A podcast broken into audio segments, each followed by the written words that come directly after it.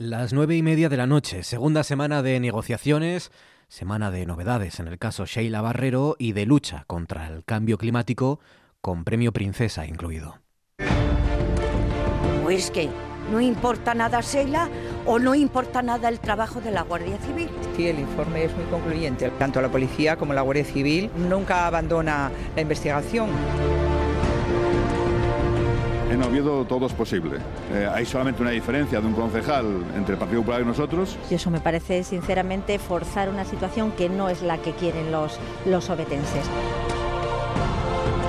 Conceder el Premio Príncipe de Asturias de Investigación Científica y Técnica 2019 a Joan Corey, estadounidense, y a Sandra Mirna Díaz, argentina. Ahora es el turno de esta noche de viernes, noche que arranca con tambores. En RPA, Noche tras Noche, con Marcos Vega.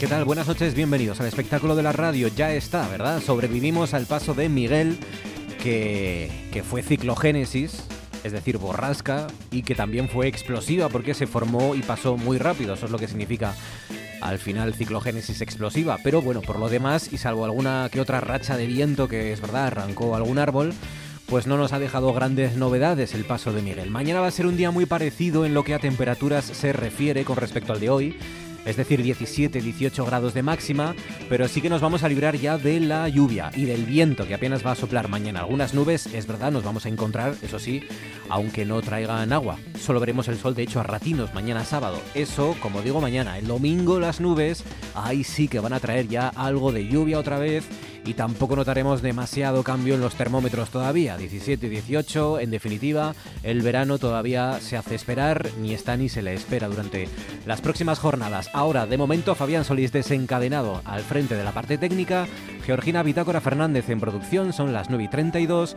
Esto es Asturias y a esta hora son noticia las dos compañías que pugnan por hacerse con Alcoa, con la planta de Alcoa, un fondo de inversión alemán, Quantum, y otro suizo, Parter Capital ambas con ofertas vinculantes. Los trabajadores han sido informados esta, tarde en una reunión que, que terminaba hace unos minutos. Es noticia la muerte de un guionista, director, escritor, presentador, en definitiva de uno de los grandes creadores de este país que hizo cine, pero que sobre todo brilló en la televisión. Chicho Ibáñez Serrador, desde el 1, 2, 3 hasta Historias para no dormir, esta noche tendrá por supuesto su espacio en nuestro Tú antes molabas a partir de las 10.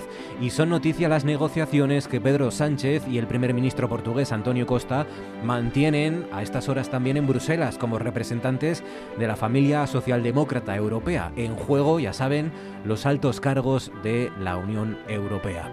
Facebook, Twitter 984 10 50 48 son nuestras vías, nuestros canales. Georgina Fernández, buenas noches. Hola, ¿qué tal? Y además de hablar, por supuesto, de Chicho Ibáñez Serrador, también y los protagonistas serán los años 2000, la década de los 2000, de 2000 a 2010 o a 2009, si lo prefieren todo, canciones, películas, series de televisión, lo que usted recuerde, anécdotas incluso, yo que sé, programas, anuncios, también nos valen los anuncios. En eso nos vamos a centrar también en el Tú antes molabas de esta noche a partir de las 10. Por ejemplo, nos dice Ramón Redondo Suárez, Los Espigadores y la Espigadora, dice La Isla, dice por aquí también Plenilunio, como películas El Portero también, Tigre y Dragón, La Comunidad con Carmen Maura, casi famosos. Dice por aquí también, bueno, la tesis de Ramón Redondo, con un montón de películas. sí, la verdad de que las más eh, importantes. Nueve Reinas, Argentina, que tuvo también una película pequeñita, pero que, bueno, pequeñita, sí, pues sin grandes alaracas ni, ni grandes despliegues de efectos especiales, pero con Ricardo Darín que tuvo mucha, mucha repercusión. Antes de que anochezca, por ejemplo, ¿no? Antes que anochezca, con Javier Bardem, la película que si no me equivoco le valió el Oscar al mejor actor, creo que sí, a Javier Bardem. Dice Ramón Redondo, el bola también, alta fidelidad, por supuesto. ¿Alta fidelidad es de los 2000? Madre mía, pues será, pensaba que era de los será lo guapamente. Oh Brother, Memento, por aquí, dice Puedes contar conmigo, Chicken Run, eh, Deseando amar, In the Mood for Love, qué clásico, ¿verdad? Automático de, de Wong Kar Wai. Dice por aquí, por ejemplo, ah bueno, una canción también que nos pone Miquel González, bueno, dice película, el pianista de Polanski, es verdad, serie de Hit Crowd, y dice como canción esta.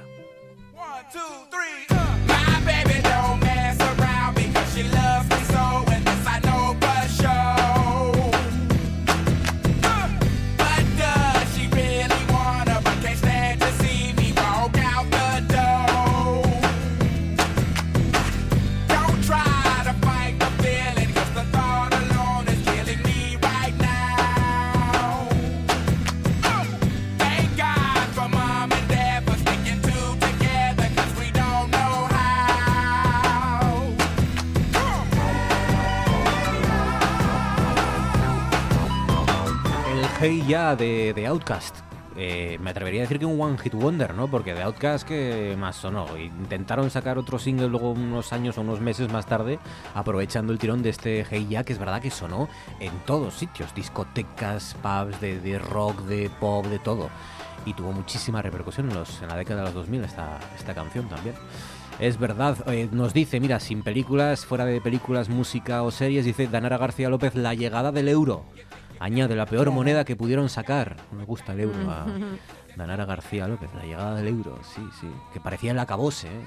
El euro y vamos a cambiar de moneda. Es qué- verdad.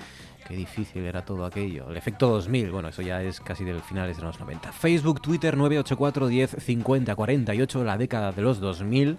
Protagonista esta noche en el Tú antes molabas y durante todo el programa nos pueden ir contando lo que deseen. ¿Quiénes son hoy los asturianos o el asturiano del día? Pues hoy los asturianos del día son María Álvarez Gallegos y Robert Álvarez. Eh, salen en todos los periódicos nacionales. Eh, de origen español, María eh, cose buena parte de los trajes y piezas con los que decenas de personas de la llamada milicia histórica de Florida recrean cada mes la vida civil y militar en San Agustín de muchos siglos atrás. Eh, bueno, mm, eh, ella y su marido participan en estas recreaciones. ¿eh? Eh, Robert Álvarez también, sus antepasados procedían de Asturias y es uno de los directivos de este grupo de milicia histórica de Florida. Este matrimonio se mudó en 2010 desde Nueva Jersey a San Agustín de la Florida y se sumaron a estas representaciones históricas, pero con una iniciativa mm, que hizo que fuera más singular lo que se hace desde entonces.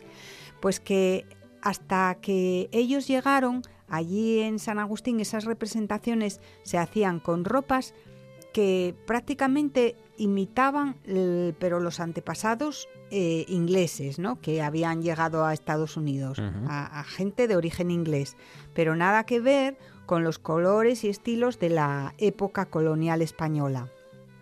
Eso cambió porque María eh, se inspiró en cuadros, en historia, en, en fin, leyó, buscó telas eh, en grandes almacenes, botones, eh, los pide por internet, hasta Rusia o China, otros los hace ella a mano. Y, y consigue hacer esos vestidos de la época colonial pero española. Eh, uno de los más elaborados fue un vestido inspirado en uno con el que fue retratada en el siglo XVI Isabel Clara Eugenia, que era una de las hijas de Felipe, de Felipe II. Robert, su marido, cree, eh, teniendo en cuenta su sangre asturiana, que estaban predestinados a contribuir a la transmisión de la herencia española en Estados Unidos y modificar, aunque sea en una pequeña parte, los libros de historia que se leen allí. 21 minutos quedan para llegar a las 10 de la noche a esta hora en RPA. Nos hacemos preguntas.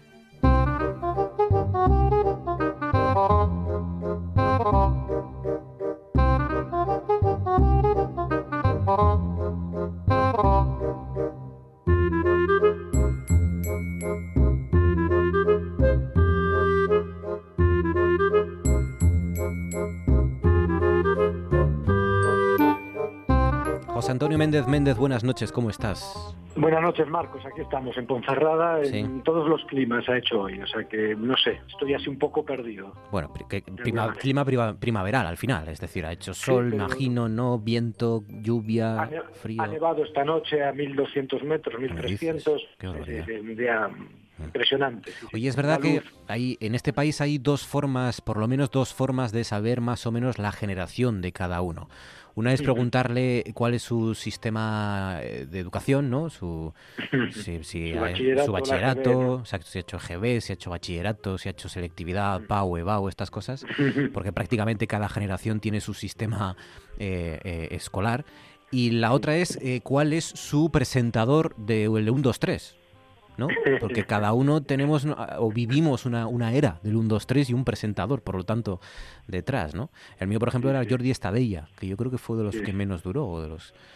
Sí, nos duró un tiempo. Yo conocí a Mira Gómez Kem y sobre todo eh, sobre todo aquí con Edgar, el presentador peruano, que fue el que inició un 2-3 con Don Cicuta, que hacía Valentín Tornos, un gran actor, un gran secundario español que casi con setenta y pico años encontró el personaje de su vida. Fíjate, la, primera época, ¿no? Aquella en la que el 1, 2, 3 marcaba un poco la pauta casi del, del, del humor y del entretenimiento español. claro, fíjate que solo había una cadena, porque la segunda, o sea, estaba la primera y la segunda, que la segunda casi nadie la veía, entonces eran programas que debían tener audiencias de 20 millones de personas, una cosa así, ¿no? porque éramos 30, como 30 millones de españoles en aquella época, bueno, mejor las audiencias eran de 25 millones. es una cosa impresionante, ¿no? Porque ahora tienes una audiencia de 3 millones y ya te parece que rompes todos los parámetros. Sí, es verdad. Es verdad. El propio Chicho Ibáñez Serrador muchas veces confesaba que ni, que ni ellos mismos se estaban dando cuenta de lo que estaban haciendo, ¿no? y de la trascendencia que tenía lo que, lo que estaban haciendo. Bueno, eh, si dejamos la televisión y vamos con la literatura, que cada vez está cada vez adelgaza más, digamos, ¿no? Una serie de, informen que, de informes que desvelan que se está recortando significativamente la extensión de las novelas, que cada vez tienen menos páginas, ¿no? Durante la última década, en los últimos 10 años, los nuevos hábitos de lectura hacen que sean más atractivas para el público las novelas más cortas, ¿no? Con menos hojas. Es así, eso nos preguntamos siempre eh, qué significa el formato de algo, la forma en la que algo se nos da, y esto nos muestra que, la velocidad a la que se desarrollan los, acontecimientos actualmente transforma eh, el espacio, transforma el tiempo, en este caso el, espesor, por decirlo así, de las novelas, igual que también sucede con las series, que se concentran cada vez en, en menos capítulos, por decirlo así. Vivimos una aceleración, hay una velocidad enorme y también de alguna manera las huellas que dejan las obras eh, son menores, por lo mismo que hablábamos antes del 1, 2, 3. esto no es como todo, ni bueno ni malo, sino es diferente. Estamos entrando en una determinación de la realidad diferente a las anteriores, acelerada, eh, reiterativa, poco intensa, en fin, una época mm, diferente, apasionante, como, y que es verdad, tiene razón que no es necesariamente mejor ni peor que una novela tenga.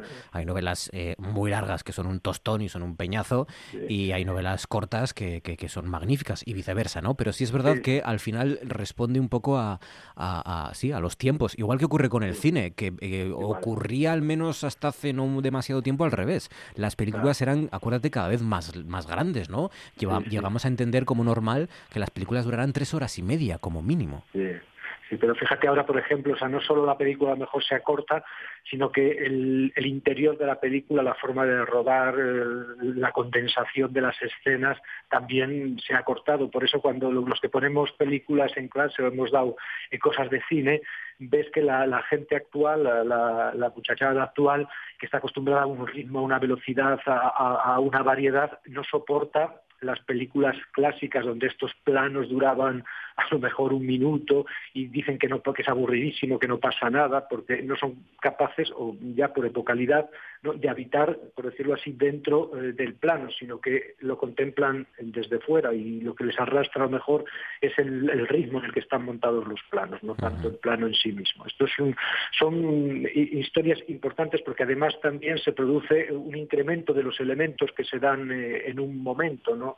Eh, se decía, dicen eh, los filósofos, que eh, tradicionalmente tú en una hora hacías una cosa, mientras que ahora en una hora haces cinco cosas a la vez, por decirlo así. Hay dilataciones, contracciones, es decir, hay un cambio del espacio-tiempo y por lo tanto un cambio en el, en vivir. Fíjense, en la última década es verdad que hay más títulos en la calle, se, editan, mm. ha crecido el número de, libros, pero es, cada vez son más cortos, cada vez tienen menos páginas. La media en 2017 fue de 243 páginas en, en creación literaria, digamos, en novela, en ficción. En 2009 eh, fue de 265 páginas, ¿no?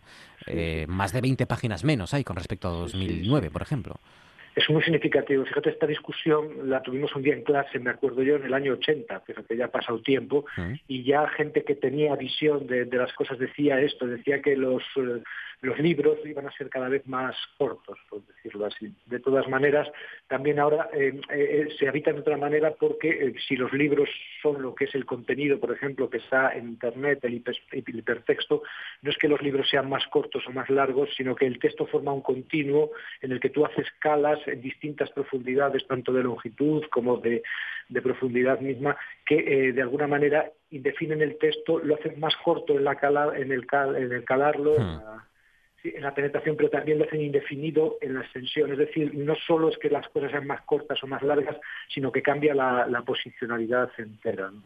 Eh, hace siete días justo hablábamos de un fenómeno, bueno, que como cuando se, en el tiempo se, se, concentra, nos preocupa, ¿no? Que era el de los accidentes que habían tenido lugar en las sendas, en la senda del oso, por a lo mejor barandillas que estaban mal puestas, ¿no? O barreras que estaban mal colocadas y personas que, que habían tenido algún accidente vinculado a, esas rutas. Eh, hoy mm, tiene que ver con los tractores, o esta semana ha tenido que ver con los tractores porque eh, se, han se ha producido la segunda muerte, el segundo fallecido en solo cinco días mm. por accidente de tractor, ¿no? el último ha sido en Grau, eh, que se salió de la vía y volcó en una finca entre la Asniella y Coaya y un ganadero de 77 años que falleció esta semana. Sí, no solo, y, pero fíjate, los accidentes de tractor son en, su gran mayoría de gente mayor, que es mm. la gente que prioritariamente habita el campo, pero también de gente, de gente relativamente joven. El otro muerto me parece que tenía 47 años, etcétera.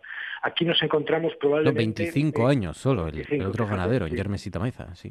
Pues menos todavía, ¿no? Y eh, eh, aquí tenemos un problema, yo creo, y por eso hay tantos accidentes de, imagen. Los tractores eh, tienen una potencia enorme, ¿no? que de alguna manera a nosotros nos tira hacia tracción de, nosotros para estar a la altura de la imagen que nosotros tenemos de lo que debemos estar haciendo cuando tenemos una máquina tan potente. ¿no? Es, una, es una atracción que no dominamos, esta sería la pregunta, ¿no? ¿Qué es la atracción de lo que no dominamos, pero que de alguna manera nos constituye como imagen. Y entonces, al ver eh, tan potentes, nos arriesgamos, te, metes por sitios donde tú no te hubieras metido en la vida, te arriesgas con, maniobras eh, que no hubieras hecho nunca. ¿no? Es, un, es un mundo, eh, este mundo de la atracción, un mundo también muy decisivo, muy, muy importante. Sí, verdad. Es, verdad que los tractores es uno de, esos, de, esas máquinas en los que uno piensa o confía que son capaces de hacer cualquier cosa, ¿no? Ir por caminos... si lo tiene, yo recuerdo cuando vendimiaba, cuando tenía 15 años, que teníamos un, un Pascualín, un tractor pequeño que tenía seis marchas cortas, seis marchas largas, era una cosa tremenda, y el conductor, que era un hombre ya de mediana edad, nos metía por, por cuestas, por arriba, por abajo, y dice, este lo sube todo, este lo puede, lo puede todo, me acuerdo perfectamente de, esta imagen. Y luego, por último, y para, para acabar, quiero saber también qué pregunta te, te provoca, te sugiere, eh, una noticia que aquí ya avanzó Azucena Álvarez, que es nuestra eh, y nuestra tertuliana experta en asuntos franceses, em, y es que eh, ese país, nuestro país vecino, va a prohibir la destrucción de productos que no se vendan, ¿no? Eh, con aquello de, bueno, de, potenciar la economía circular, el gobierno francés está preparando ya una nueva norma que va a, obligar a productores a reciclar o a donar todo aquello que no se vende, ¿no? A supermercados, grandes superficies, en lugar de destruir, ¿no? Y, bueno, y no reciclar esos productos que, que no se vendan cada día, pues que los recicle o que los done, ¿no? Eh, bueno, una lista de productos van a hacer grabados con tasa ecológica y, va a querer obligar el gobierno francés a los fabricantes a incorporar además un mínimo de materiales reciclables, ¿no? Pero estos productos no perecederos, claro, eh, se va a prohibir que se destruyan. Sí, sí, este es también otro de los síntomas del mundo en el que nos estamos instalando. Es la desaparición ya de la exterioridad como un lugar donde todo cabía, donde no había los límites y eh, consecuentemente una interiorización y una circulación de todos los, los procesos. Entonces nos preguntamos eso, ¿qué es esta interiorización del hacer que de alguna manera ya excluye ese fuera absoluto, ese, ese elemento donde de alguna manera todo cabía, todo se, se, renovaba de forma, de forma misteriosa. De alguna manera todo se ha interiorizado, vivimos en procesos de interiorización en muchos niveles en, nuestras formas de vida y este es un ejemplo eh, patente de ello. Ya no hay una hmm. posibilidad de salir, estamos ya contando lo que tenemos, nos movemos en mundos que son fácticos, que son finitos, que no son indefinidos, que no tienen ahí un desagüe por el que todo se va y se, regenera, y eh, estamos empezando a tomar medidas, nos estamos acomodando a ese tipo de mundo, probablemente todavía de forma lejana,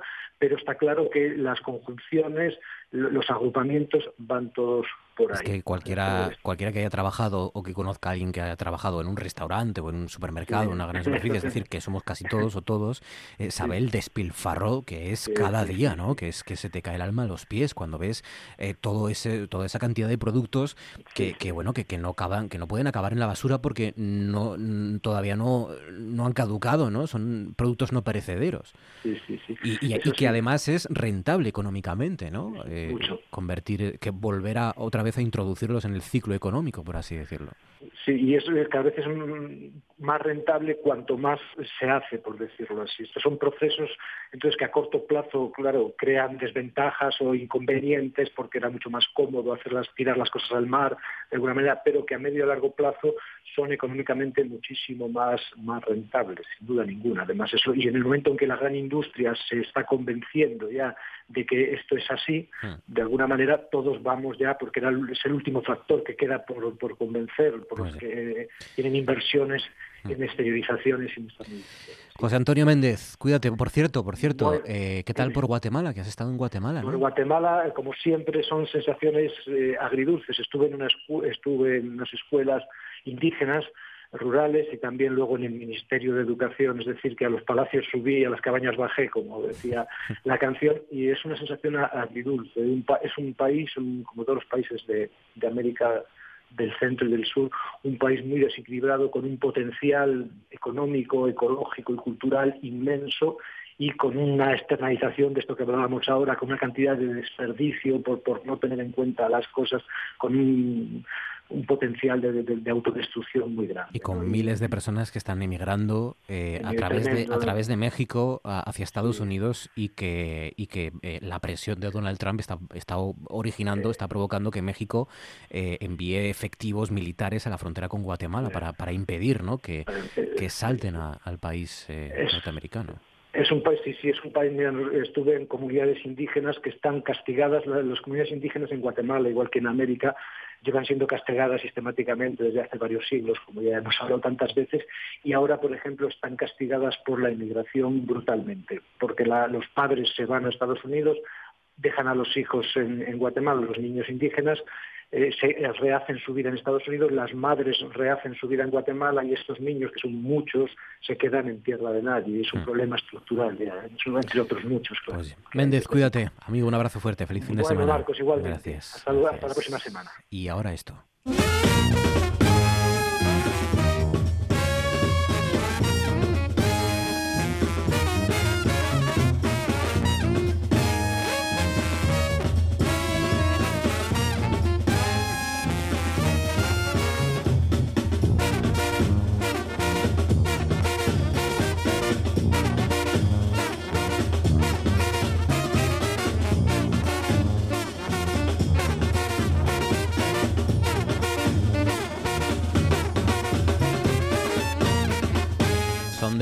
Miles de guatemaltecos los que intentan llegar a, Estados Unidos, a Trampilandia, donde ya saben, nos hace de guía cada semana Oscar Rodríguez Cabielles. Oscar, buenas noches. Hola, buenas noches. La tierra de Donald Trump, que bueno, que tú conociste, tú conociste ya con Donald Trump o sí, sí, ¿no? Conocí también con Obama. Y con Obama también. La primera vez que estuve allí fue con Obama, la segunda vez fue con Trump. El antes y el después, conociste de pues alguna forma. Como la cruz y la cara de la misma moneda. Sí, verdad. Sí, sí. Em, ¿Qué les pasa con los, con los pijamas a los norteamericanos, a los estadounidenses en concreto? bueno, con los pijamas. con los pijamas a la gente en la universidad, a la gente joven les pasa que el lucir pijama en la calle o en las clases es casi un estilo de vida. ¿Qué me dices? Eh, sí. Hombre, yo tengo ido a Salamanca, esto es una confesión que hago ya aprovechando la confianza que tengo contigo. Yo he llevado el, el pijama debajo de los vaqueros, por ejemplo, en Salamanca, cuando te levantabas y hacía 4 grados bajo cero. Pero, bueno, pero por de la ropa lo llevamos todos. Bueno, claro. En invierno yo también lo reconozco y lo confieso, que a veces Está. tengo ido y de pequeño al cole con el pijama debajo. Exacto. Pero allí no, allí llevan luciendo el pijama como, como digo, como un estilo de vida. Mm, pero eso sí, hasta la una del mediodía, ¿eh? Lo llevan por la mañana solamente. Yo com- compartía clases con compañeros de, de allí, de Estados Unidos y de otros países y tal, y bueno, estaba muy de moda entre, claro, estamos hablando de gente no de mi edad, sino de 18, 20 y algo años, que iban a eh, en pijama por la calle y a la universidad, a pesar del frío que hacía allí. Y, y como digo, es un estilo de vida que lo que demuestra un poco es que no se preocupan por la cuestión material y la apariencia, que demuestran de esa forma como que están muy ocupados, que no tienen tiempo ni para cambiarse de ropa, y, y bueno, lucen pijamas que nadie se imagine que van como Sara Jessica Parker en el anuncio este de lencería o como fue Ryan Gosling, yo qué sé, pues en Cannes, que apareció también en pijama en un, en un acto, ¿no? No. O sea, van con pijamas de estos de franela, Sí. sobre todo el pantalón es lo que más llevan. Pijama. Estos de franela, con dibujos animados, personajes de Marvel, con sus héroes favoritos y tal.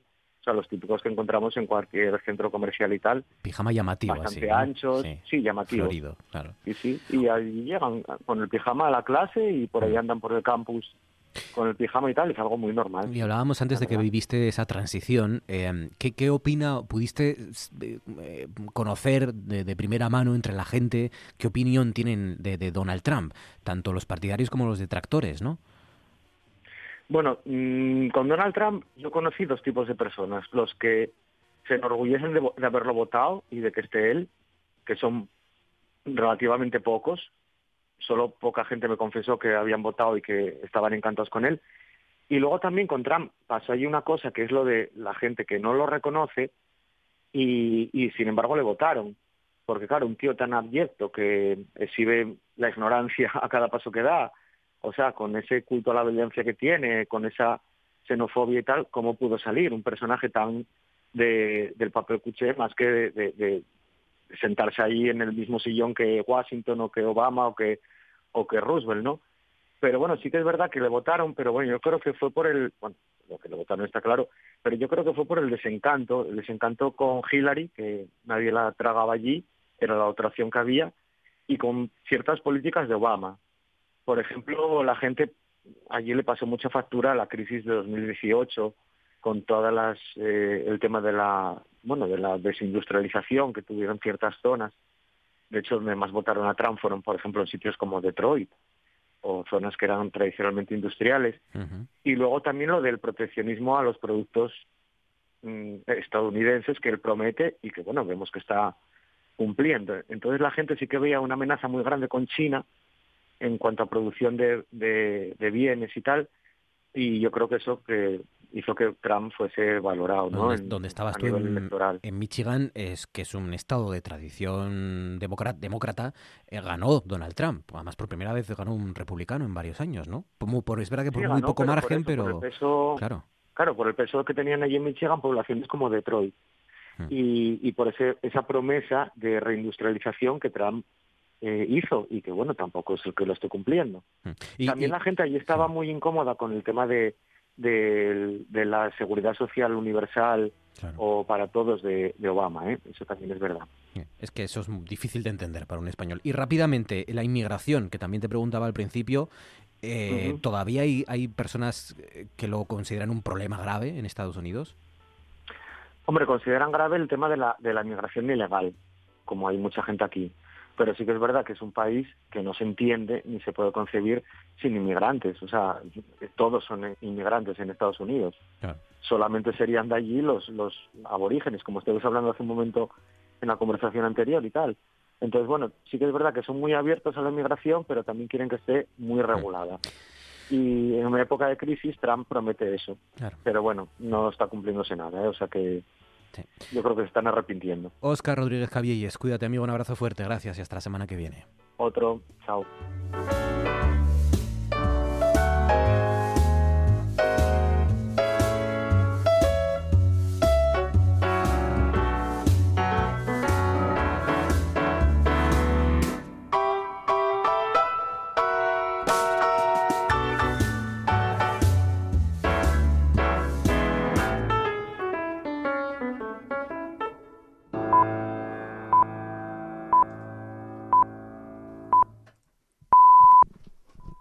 Las 10 en punto de la noche continúan en la sintonía de RPA. Esto sigue siendo noche tras noche y llega el momento de abrir, de inaugurar nuestro Tú antes molabas hoy con las 3 Ds reunidas.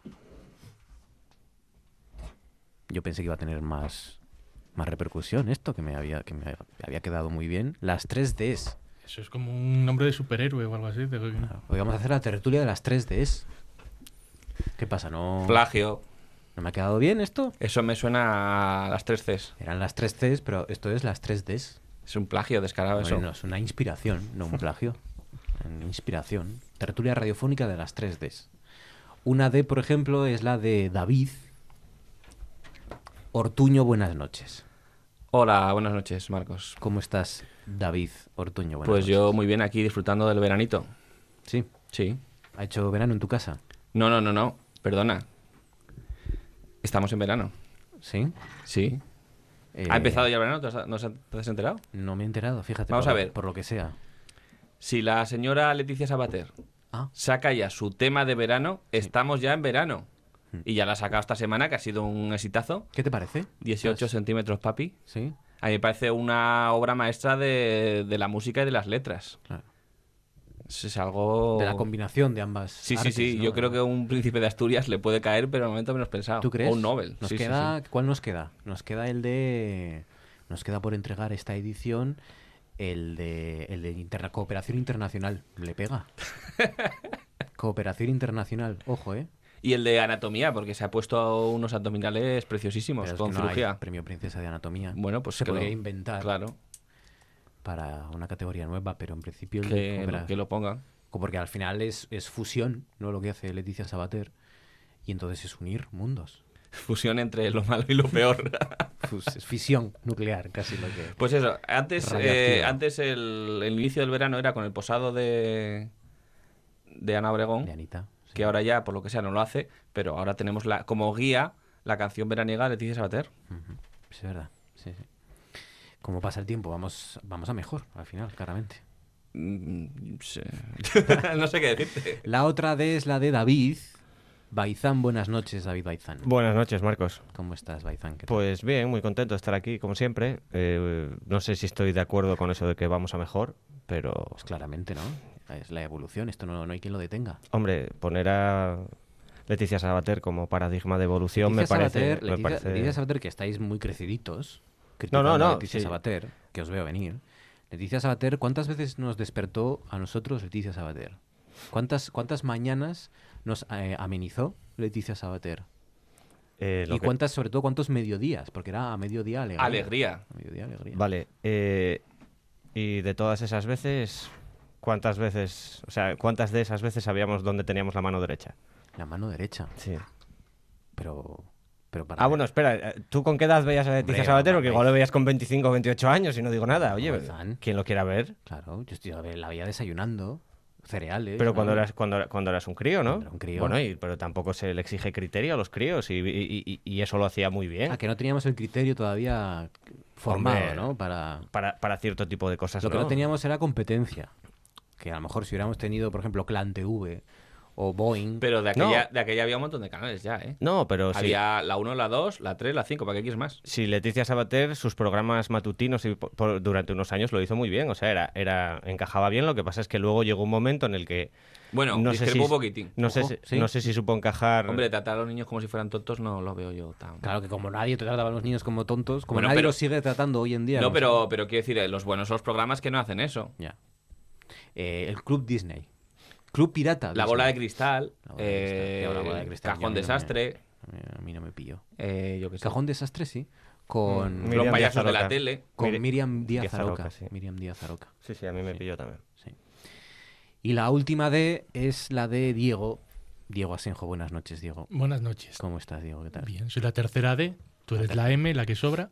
Yo sí. Yo, yo rompo a- a tu- cualquier tipo de, de, de lógica esta Esto es como Los Ángeles de Charlie. Nosotros tenemos algo en común Sí. y tú eres el que... Yo soy el que ahí, entra por, por radio, ¿no? ¿Por dónde entraba? Por un teléfono así raro. Por donde ¿no? quisiera. Donde quisiera. Charlie, el, fa- al final. Claro, claro.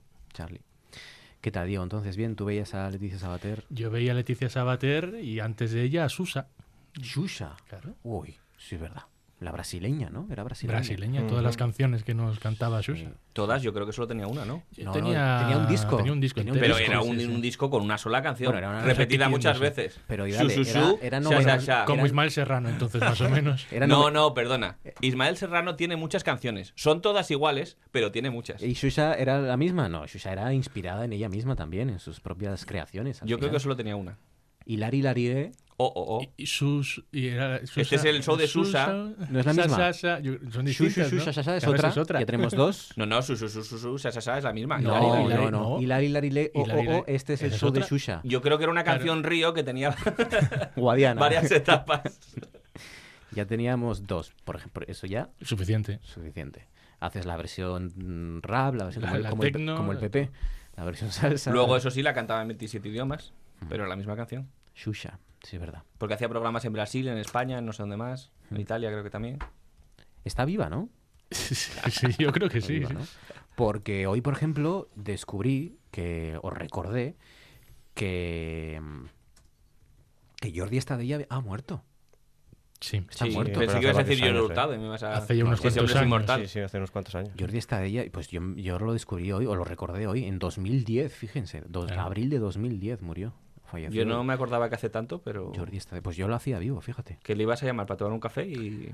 Sí, no sé, para sí, hoy con, el tema del 1, 2, 3, de la muerte de... Fíjate, eh, sobrevivió eh, Chicho Ibáñez Serrador a Jordi Estadella, ¿no? Eh, es que Jordi Estadella fue mi presentador del 1, 2, 3.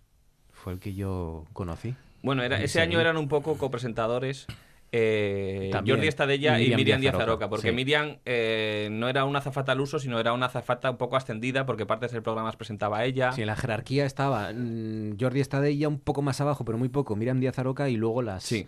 las azafatas. y yo ¿no? creo que un poco la razón fue que después de, eh, de Mayra Gómez Kem no quería poner a otra presentadora para que no la compararan, entonces puso a un presentador, pero con una copresentadora.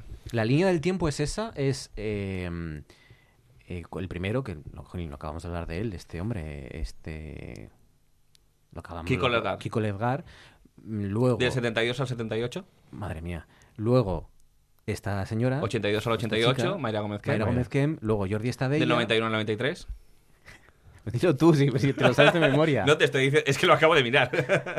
Eh, Miriam Díaz Aroca llegó a presentar un 2 3 sola. No, no. no, no, fue copresentadora. Y con Jordi Estadella ahí fue donde se acabó y luego retomó mucho No, más un tarde año con- después, con el señor Bax, eh, hubo otro año, del 93 al El 94. señor Bax, Sí, es un... el de los Simpson. No, ese es, ese es el señor Valls. Y después, en el 2004, con Luis... eh, La Rodera. En aquella época conocido como Luis Roderas. Luis Roderas. Sí, porque Chicho le quiso cambiar el nombre y él reivindicó como su apellido de verdad. Luis La Rodera, que fue el último, ¿no? Que sepamos. Fue el último que fue el año en el que dedicaron cada programa a un libro distinto. Y sacaron incluso en las librerías, en los kioscos, eh, libros con el nombre de 1, 2, 3, con el libro de cada semana del que hablaban. Eh, una cosilla, lo acabo de mirar y así a lo tonto Xuxa tiene 29 álbumes y 5 Grammys latinos. Pues sí, ibas a decir años. Ya, que bien se 29 conserva. Tiene 29 discos. 29 discos y, bueno, más... o- O sea, que, lo- o sea que ha, ha ha seguido con su carrera, en- digamos, en otro universo, pero... hasta, hasta el 2010 sacaba uno por año. Luego, eh, 2011, 2013 y 2016 ya se quedó ahí, pero... Sí, sí. 29 álbumes y 5 Grammys latinos para mejor eh, álbum infantil, lógicamente, no va a ser mejor Ni, pop. ni Mark Knopfler tiene ese... No, no. José Ve- María Bax era el José presentador María del, Bax. Sí, sí. Ah, de una de las últimas etapas. Eh, en 1982 eh, le hicieron pruebas a Emilio Aragón y a Raúl Sender como, como presentadores y al final la elegida fue Mayra Gómez Kem. Qué cosas. ¿eh? Emilio Aragón, Emilio Aragón en el año 82 era un pipiolo, ¿no? Era un jovencito confuso. jovencito, claro. Pero en esa época eh, hizo un programa de televisión que no fue un 2-3, pero fue ni en vivo ni en directo, era un programa de sketches, que fue el primer programa que hizo él solo sin sus familiares. Emilio Aragón. Sí. Que luego hizo Vips, ¿no? Sí, pero eso ya fue los si en 90. los 90. Los Vip 90. Noche. Mucho Vip después. Noche. Vip Noche que eh, fue en lo que se basó la coreo- coreografía que íbamos a Eurovisión, que era un poco como Vips Noche, ¿no? Eran esas, esas casitas, ¿no? Que habían poquito, como, sí. como celdas, ¿no? Celditas, ¿no? En las que, sí, sí, sí. Eh, el 1, 2, 3 y la muerte de Chicho Ibáñez Serrador, eh, seguramente el tipo que más ha innovado en la televisión española en su historia, seguramente. Tampoco es una historia muy larga la de la televisión en España, pero uno de los grandes creadores. No es muy larga en ningún sitio la, la historia de la televisión, en realidad.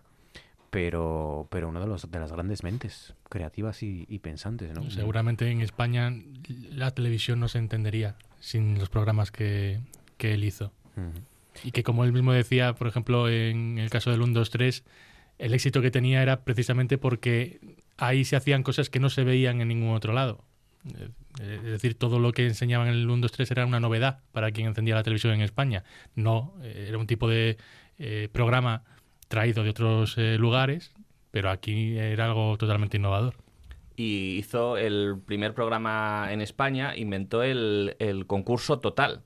Claro. Porque el nombre del programa, 1, 2, 3, hace referencia a las tres fas- fra- eh, perdón, fases que, bueno, se dio cuenta Chicho que había tres tipos de concursos, los concursos de conocimiento, los concursos de habilidad y los concursos en los que primaba pues la suerte, la intuición.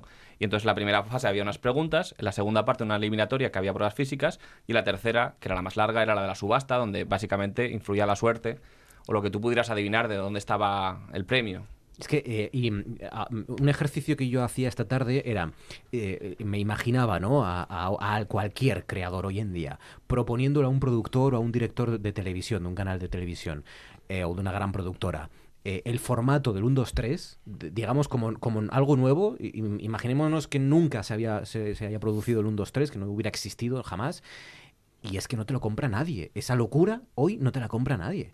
O sea, de repente... Era mucho dinero y mucha gente trabajando. Y, y un lío para explicar aquello. Seguro que te decían, no se va a entender esto. Por un lado, un concurso que estaba interrumpido constantemente por humoristas que bajaban, público en directo, actuaciones musicales, luego otras por sonando una campanina por otro lado. Aquello era un caos que, que es verdad que funcionó. Y, y un caos era una coreografía que luego f- era Pero aparte de todo esto, si estuviera aquí Daniel lo explicaría seguramente mucho mejor que yo, pero era eh, una optimización de los recursos eh, excelente, porque tenían un solo, un solo estudio y en ese estudio eh, te da la sensación de como que lo rodaban como en tres o cuatro, porque en, en ese estudio lo rodaban todo. La primera parte, eh, después la, miniatura y luego la subasta, eh, tú veías cómo había actuaciones musicales y cómo había la subasta donde estaba el público. Y era el mismo estudio que lo rodaban en días distintos. En alguna de las entrevistas que le estaba leyendo yo esta tarde, él, eh, precisamente hablando del cine, porque le preguntaban, eh, bueno, ¿y por qué no hizo usted más cine, no?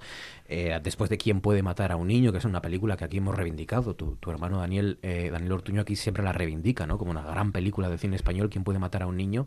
Eh, y, él decía que, que es que en el cine era, todavía, ma- a pesar de lo que él ya era como una figura rutilante de la televisión, que en el cine no hubo gente que apostara por las ideas que él tenía, ¿no? Y, y por eh, planes y, y guiones que él había creado que mucha gente no se atrevió a apostar por él en el cine y entonces, bueno, pues eh, lógicamente se quedó enamorado y prendado de la televisión y aparte tuvo una, enfermedad importante durante aquellos años y tuvo que dejar el, el cine, ¿no?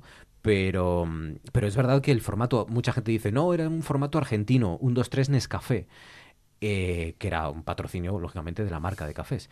Pero es que él fue el creador en allí en Argentina de este 1-2-3 Nescafé, eh, un espacio que luego fue adaptado aquí como el 1-2-3.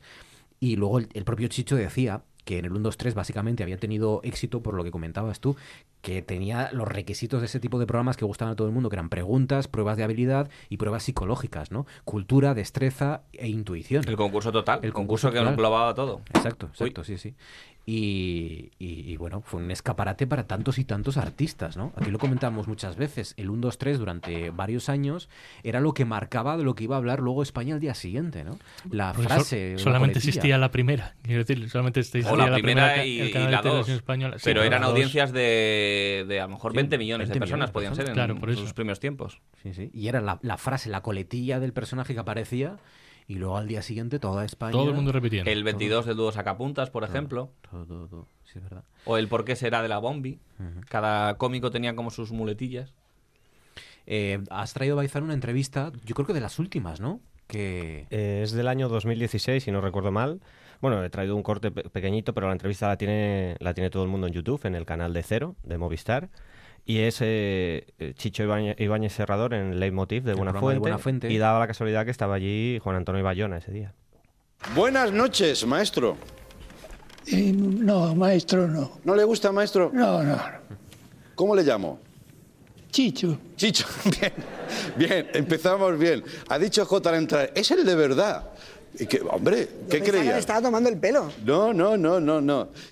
De- de- es muy interesante la, la entrevista y también por la presencia de un director de, de cine como Bayona, ¿no? Que, le, que, es- que se le reconoce también Claro, la es- eh, influencia. en gran medida es de lo que va esa conversación que tienen entre ellos, ¿no? De hecho, cita a quién puede matar a un niño y dice que es el- la persona más influyente para los directores de hoy en día españoles. O sea, muchos de ellos mucho éxito. Bueno, acabamos de Bayona acaba de dirigir una de las películas de la saga Jurassic Park. O sea, si no... Que ahora es Jurassic World, pero bueno, la que inició Spielberg en, en su día. Si eso no es tener éxito como director, es que ya no, ya no hay nada más por encima cinematográficamente. Me refiero en plan blockbuster, ¿vale?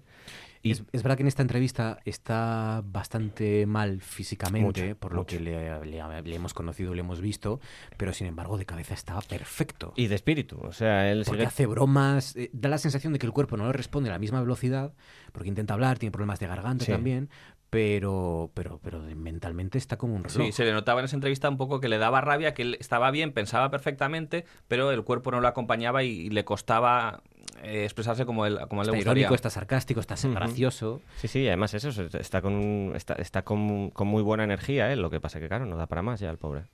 Y, y es verdad que eh, también se convirtió o se rió de sí mismo y que exageró un poco ese papel que tenía casi de, de dios de la televisión, ¿no? De, a mí me recordaba un poco a- a- al Cristo este de, o Christoph este de, de- del show de Truman, ¿no? El papel que hace Ed Harris, de un tipo que está por encima del bien y del mal en sus apariciones que tenía en el 1, 2, 3, en historias para no dormir, como el que lo controla todo y tiene a, a las marionetas un poco a su, a su antojo y a su cargo. Era un tipo, y la gente que trabajó con él dice que era un Muy tipo exigente. muy, muy exigente. ¿eh? Y que ojo con no hacer exactamente lo que él quería y de intentar llevarle la contraria porque, bueno, era un tipo con mucho carácter. Es que claro. el- la televisión que se hacía con, con el 1, 2, 3 era la antítesis de lo que se empezó a hacer después en los 90 con las privadas. El 1, 2, 3 era un programa absolutamente donde todo estaba preparado, programado, ensayado, perfecto, y se llevaban toda la semana para hacerlo, y en los 90 se empezó a hacer concursos y programas donde lo que primaba era la improvisación. Mm. Y el día a día, ¿no? Y, Sí, sí, y- sí. y sacar aquello como si fueran salchichas. Y, y- Eso es un formato mucho más estadounidense, en el que todo está cronometrado y milimetrado. O sea, todo entra cuando tiene que entrar. En ese papel de estar mm, un poco por encima de, de las nubes, ¿no? Y de, y de hombre que maneja todos los hilos y, y todas las marionetas, la, la despedida del 1, 2, 3, una de las despedidas, porque claro, tuvo que despedirse porque tiene varias etapas el, el programa, eh, fue el de la sexta etapa, ¿no? La que, el- la que has traído tú. La sexta etapa, sí, que yo creo recordar que después hubo un parón de 5 o 6 años. Y él, cada vez que terminaba una de estas etapas, se despedía. Y entonces, eh, en este corte de audio, eh, esa despedida incluso hoy toma un, significado mayor. Bueno, pues nada más. Solo me queda decirles lo, lo que siempre digo en las despedidas. Gracias por haber estado aquí eh, lunes a lunes. Y por favor, guarden un, ojalá, un buen recuerdo de nosotros. Como se guarda el recuerdo de un viejo y querido juguete que, que nos acompañó en la infancia y que luego alguien tiró. Bueno, pues por favor, no, no tiren el recuerdo de un 2 3. Chicho Ibáñez Serrador. El propio Chicho, en, creo que fue en el discurso en la, cuando le entregaron el Goya de Honor, dijo que ellos mismos cuando estaban haciendo el 1, 2, 3 y todo lo que estaban haciendo no se estaban dando cuenta de lo que, de, de- de lo que estaban haciendo en realidad ¿no? y de la trascendencia que iba a tener todo eso y a qué nivel iba a influenciar la televisión en España y a, y a qué nivel iba a colocar eh, eh, en, en las portadas a, a tantos y tantos humoristas ¿no? y a tantos y tantos Y actrices, porque y muchas de las azafatas eh, acaban siendo luego actrices súper conocidas. Sí, sí. Pues nada, descanse en paz, Chicho Ibáñez Serrador. Eh, ¿Habéis visto algo estos días que queráis sugerir, proponer? Eh, he seguido con una serie que había empezado hace tiempo y la había dejado un poco apar- aparcada de TNT, que es I, eh, I Am the Night, eh, protagonizada por, por Chris Pine. Eh, es, una, es una serie que me está gustando mucho. Es, es lo que se diría un noir de manual. ¿Vale? Está ambientada en 1945, en Los Ángeles de 1945, incluso cogen, tocan temas como la Dalia Negra y cosas así. Chris Pine es un periodista, un ex, un ex militar, el típico antihéroe acabado hasta más no poder, y su, y su vida se cruza con una niña, una, una adolescente más bien, que se llama Fauna, que proviene de una familia rica, ella cree que es mestiza, eh, que es hija de, de, eh, de- de una mujer negra, pero se entera de que no. Y, y cuando, llega, cuando llega a los Estados Unidos descubre que su abuelo es un pájaro de cuidado y se empieza a enredar todo. Son solo seis capítulos, pero... el- Miniserie. miniserie, sí. El ritmo es bueno, la atmósfera es buena, me está gustando bastante. Y... eh, I Am the Night. I Am the Night, sí, en TNT. Y vi eh, Bohemian Rhapsody, que la tenía pendiente. Me, me gustó, ¿eh? O sea, no Momentos es, de tensión. No es, una, no es una maravilla, pero me, tiene cosas que me gustan, tiene cosas muy salvables. O sea, Rami Malek de entrada, aunque lo no es una maravilla, no. En eso estoy contigo. eh, aunque lo de siempre, o sea, cuando se interpreta un personaje en un biopic suele quedar muy forzado y muchas veces más que el- sus dotes como actor son sus dotes como Imitador. Como imitador, claro. Pero la película tiene cosas que me gustaron. eh, eh, es cierto lo que tú decías, no se meten nada en temas un, pelín interesantes ni, escabrosos, pero bueno, hay, hay cosas que Pero están... se dan, se dan a. Se dan a entender, vamos. Quiero decir, no, no te ponen al tío metiéndose 14 rayas de coca, pero se ve una mesa donde el tío tenía ahí restos. O sea, que quiero decir, te lo dan a entender, Ah, pero es que yo- sin mostrarlo. Yo creo, yo creo que yo creo que sobre todo Freddie Mercury debió tener algún- épocas de excesos que no podemos ni imaginar. Yo quería ver algo más de eso. Exacto. Es que las fiestas de Freddie Mercury eh, empezaban siendo fiestas y acababan siendo orgías. Y es verdad que si la razón es, bueno, pues eh, vamos a insinuar lo que aquí ha pasado, vale, pero es que yo creo que la razón es eh, mm, puro puro mm, puro temor a ver al que dirán y, y Yo no la- sé cuál es la razón, pero a mí me parece una opción totalmente válida. Quiero decir, puedes hacerlo de una manera o de otra. Por ejemplo, yo he visto esta semana, que es inevitable compararla con Bohemian Rhapsody, Rocketman, la de. Elton John. Digo que es inevitable porque es el mismo director que terminó Bohemian Rhapsody, ¿no? Porque Bohemian Rhapsody La ya saben empezó que la Bryan empezó Singer, Singer no- y la acabó este, no me acuerdo cómo se llama, el que dirige ahora eh, Rocketman. Eh, Rocketman va a ser una película que no va a tener tanto éxito precisamente porque la sombra de, de Bohemian Rhapsody, y mejor dicho, el éxito, o la sombra del éxito de Bohemian Rhapsody es muy alargada, pero para mí es una película muy superior. Primero porque es un musical, con lo cual juega constantemente con, con la realidad, con la ficción y, puede jugar mucho más con el espectáculo. Segundo, porque a pesar de, de que sigue siendo también muy mojigata, muy mojigata, porque bueno, es una película norteamericana, no lo olvidemos, no es una película europea y, y ellos son como son, que puedes ver miembros desmembrados y 200 explosiones, pero una teta no la ves. Son muy puritanos, O un sí. pene, ¿no? Y aquí pues es- siguen siendo muy mojigatas las escenas, pero por lo menos hay escenas de, de sexo homosexual, hay escenas de, bueno, de, de- de- de drogas y de fiestas, ¿no? Eh, a pesar, digo, de eso, eh, y a pesar de que es muy repetitiva, porque es est- esta especie de, de estructura, ¿no? De mm, gran eh, espectáculo musical, te lo corto y lo compenso con un otro momento más romántico, más lento, eso se repite constantemente, y a pesar, que es lo que mm, menos me gusta de Rocketman, que es que intentan meter todas y cada una de las canciones del Elton John, o sea, todas, es que eh, eh, da la sensación de que han dicho, no, no te dejes no te dejes I'm Still Standing porque la gente se va a enfadar y luego nos van a criticar en Twitter, ¿no? Y entonces eh, se- hay un montón de canciones metidas a calzador que no tienen ningún sentido. Pues a pesar de todo eso, eh, me parece una película mucho más redonda que, que Bohemian Rhapsody, mucho más valiente y mucho más entretenida incluso. A pesar de que es repetitiva. A pesar de que es muy ver, repetitiva. yo Rocketman no la he No la he visto, no la he visto. Eh, Bohemian Rhapsody no me parece ninguna. no- o sea, es una película muy comercial, quiero decir, no lo esconden, es una película. Sí, Rocket, pero Rocketman también. Y sin embargo, hay, hay algo más. eh, eh, hay, hay más, eh, hay más- es más excesiva. Y, y es lo que vas a ver. es que, vas es, a que es eso, es que no es nada excesiva Bohemian Rhapsody. Claro, ese es pues. Rocketman sí. Pero sí me pareció entretenida. Sí me mantuvo un par de horas delante de la televisión, un poco menos, de hecho. Bueno, a mí entretenida me parece Bohemian Rhapsody. Vale, entretenida sí. Pero, por ejemplo, ese momento que, del que ya hemos hablado muchas Sí, el veces. del hospital, sí. del hospital, ese momento Rocketman no lo tiene. Un momento en el que te, saque, te salgas completamente de la película porque dices, es que esto me parece incluso ofensivo. Es que yo creo, yo creo que le salió mal porque ni, ni se pasaron ni llegaron. ¿Me explico? O sea, o lo haces emotivo de verdad y que quede, o sea, que sea un momento emotivo, o no lo metas, porque es que se quedó ahí en tierra de nadie eso. Pero Rocketman a mí me confirma lo que yo pensaba o lo que yo pensé varias veces mientras veía Bohemian Rhapsody, que es si hubiera estado vivo Freddie Mercury, no hubiera consentido que se hubiera hecho esto. Hubiera hecho una película mucho más pura y mucho más auténtica. seguro. Y digo que me confirma porque el productor de Rocketman es el propio Elton John.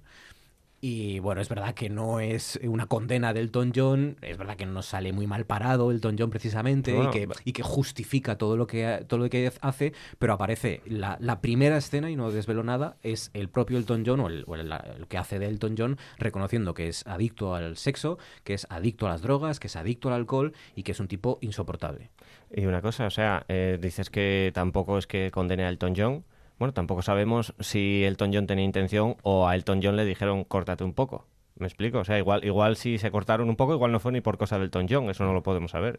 Y no tiene pinta, sobre todo si hubiese, si hubiese sido cosa, si hubiese estado Freddie Mercury en sus últimos años, no creo que se hubiese... Porque él no tenía, no tenía pinta de ser alguien que se Todo arrepintiese de nada. todo lo ¿sabes? contrario. Era un, era un tipo excesivo también y que, Claro. y que era un, un provocador y un rompedor. No hubiera consentido esta cosa meliflua y, y- y comercial de Bohemian Rhapsody. En fin, no, no me saques el tema que me enfado. Pues la he visto, ¿eh? está bien. ¿Qué más habéis visto? Nada, Rocketman no lo habéis visto ninguno todavía. No. Está guay. a mí No. me- Y bien. si te ha gustado tanto algo a ti, desconfío. No, no, no es la película que a mí me gusta, no es el tipo de cine que a mí me gusta. Ah, bueno, entonces le doy una, le doy una oportunidad. Pero lo- yo lo pasé muy bien, claro. Si, si te gusta Elton John, te va a gustar la Es película. que Esto es- Elton John no me pues llama nada. entonces, olvídate, porque es una canción tras otra de Claro. Elton John. O sea, son sus grandes éxitos. Lo que tenía de, de Queen es que sí que me molaba, aunque no sea un gran experto, pero Elton John no me va. Pues esto es solo para muy cafeteros. Son muy cafeteros. Más, que hayáis visto, leído. Yo estoy haciendo el revisionado de una serie que no veía, de una sitcom, que no veía desde su emisión en Canal Plus, que es Seinfeld. Ah, que qué es buena. Seguramente la, la sitcom que ha, más ha influido en los últimos años en el resto de, de series de este estilo. Y, y, por ejemplo, Friends sí que es una serie que he visto muchas veces repetidamente, Seinfeld no tanto, y ahora que veo Seinfeld me doy cuenta de lo, influ, de lo influida que está Friends, en, incluso en, en tramas de los episodios, son casi calcadas de, de Seinfeld. Y, y estoy haciéndome un maratón. Llevo estos días, ya voy por la quinta temporada y empecé hace una semana y pico, o sea que estoy sin parar con capítulo tras capítulo en Amazon Prime, la, la podéis ver. Y es eh, lo que comentabas antes de lo difícil que sería explicar, por ejemplo, qué programa era un 2-3. Eh, Seinfeld, ellos mismos eh, se ríen de lo difícil que es explicar de qué va Seinfeld, porque es una serie que va sobre nada. El- el- No pasan cosas. El día a día, exacto. Pasan cosas eh, del día a día de los personajes, pero que no hay nada. Son ellos, pues, entrando a tomar un café, eh, vistiéndose por la mañana, no tiene más, pero... Pero es que con ese café eh, te llenan el capítulo entero y es Total. Sí, sí, divertidísimo. no hay más. Sí, sí, Es un capítulo por- entero que es esperando a que le deje, les dejen entrar a comer en un restaurante chino. Y ahí están todo el rato en el, en el lobby del restaurante esperando turno. Sí, sí. Obsesionados por las cosas pequeñas y, y Mm. no hace falta más, la verdad. Seinfeld. Pues grande. yo he visto una serie de la que no tenía ni idea que existía. La vi la semana pasada, eh, pongo Netflix y tal, a ver qué había por ahí. Y de, de las cosas que más satisfacción dan es ver algo que no tienes ni idea de lo que es y dices, voy a ver esto. Sin dices, expectativas, claro. Sin expectativa ninguna y dices, jolines, jopetines, eh, qué guay. Y es una serie eh, que se llama, eh, una miniserie que se llama Así nos ven. Es una serie de Netflix que es eh, una serie de esas de... Ah, basada... muy, muy reciente. Sí, sí. esta semana o la anterior. La estrenaron el viernes pasado. Fíjate. Bas- eh, basada en una historia real, de, es una historia eh, de abogados sobre un eh, eh, cinco inocentes que fueron acusados de un crimen que no había cometido. Esto lo hice en el primer eh, en el primer episodio. eh, un caso real que se llama que llamaron los cinco de Central Park que fue pues una noche Cinco chicos negros. cinco y cuatro negros y un hispano Mm. eh, ahí en, en Central Park salieron un montón de ellos al parque y bueno, pues hacer un poco el macarra, molestar a la gente que iba en bicicleta, a robar y tal. Y unos de ellos, que no estaban haciendo nada de particular, les, acusaron de una violación. De una chica que trabajaba en bolsa, que salió por la noche a correr y la, la violan salvajemente. Y la, cosa es que la, la policía interroga, les interroga y tal, y se ve desde el principio, pues, eh, cómo es la policía la que monta el caso. Ninguno de ellos reconoce haber estado allí, ninguno de ellos reconoce haber hecho nada, pero a todos les engañan y les, les coaccionan eh, para que se incriminen unos a otros y al final eh, acusarlos a todos, sin tener ni pruebas de ADN, ni testigos, ni nada, nada más que ellos mismos. 1989. el caso de 1989 y es un caso real que yo buscando después de verla y tal vi que pues incluso en la prensa española teníamos eh, alguna noticia de, de ello. Sí, es verdad. Fue muy seguido por la prensa norteamericana de aquella época y, y sí, yo no sabía que había llegado también aquí a... Y es a una serie que, que, que mola mucho. Así nos ven. El último éxito Cuatro de episodios nada más. Netflix. De lo que pasa que son un poco largos. Algunos de más de una hora, hora y pico. El último dura hora, hora y media. Bueno, pues nos la apuntamos, sí, miniserie. Así nos ven en Netflix. Eh, las diez y media. Venga, cuenta atrás. Four, three, two, one, zero. We have ignition. Orgullo friki, orgullo friki, no tengas vergüenza. Orgullo friki, orgullo friki, orgullo friki, pierde la cabeza. Eres un friki. Molaveños, molavinos o molavianos, molamanenses, molabilindris, molasinos, molaveses, molavos o moleros, molabertanos, molaveranos. No busques más. Molabilindris. Molabilindris. Estoy de acuerdo. No me importa que seas de Star Wars. Ah, ah, ah. ¿Tú has probado el caviar? El francés. Eh, wiki, el caviar. El caviar. Unas bolitas negras así que, que te ponen como una moto. Mm, Yo de eso de pastilla nada.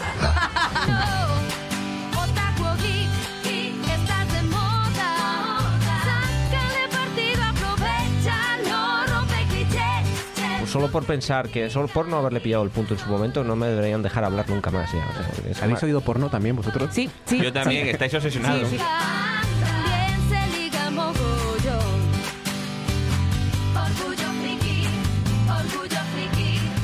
Yo pondría la leyenda, no enseñes el bicho. Como, como primera Esto no, para Weinstein le hubiera venido también muy bien. Tía, yo quiero un dragón. Voy a decir, ¿Puedo decir un taco, Marcos? Uno solo. ¿Qué taco es? Follar. Eh, Soplar por el fuelle. Vale.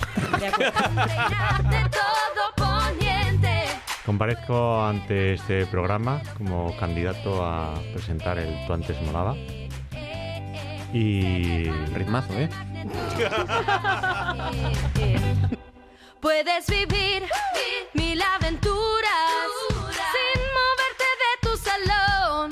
Serás así por las alturas. O salvar la celda de Ganondorf. Dados de 10, mazos de Magic.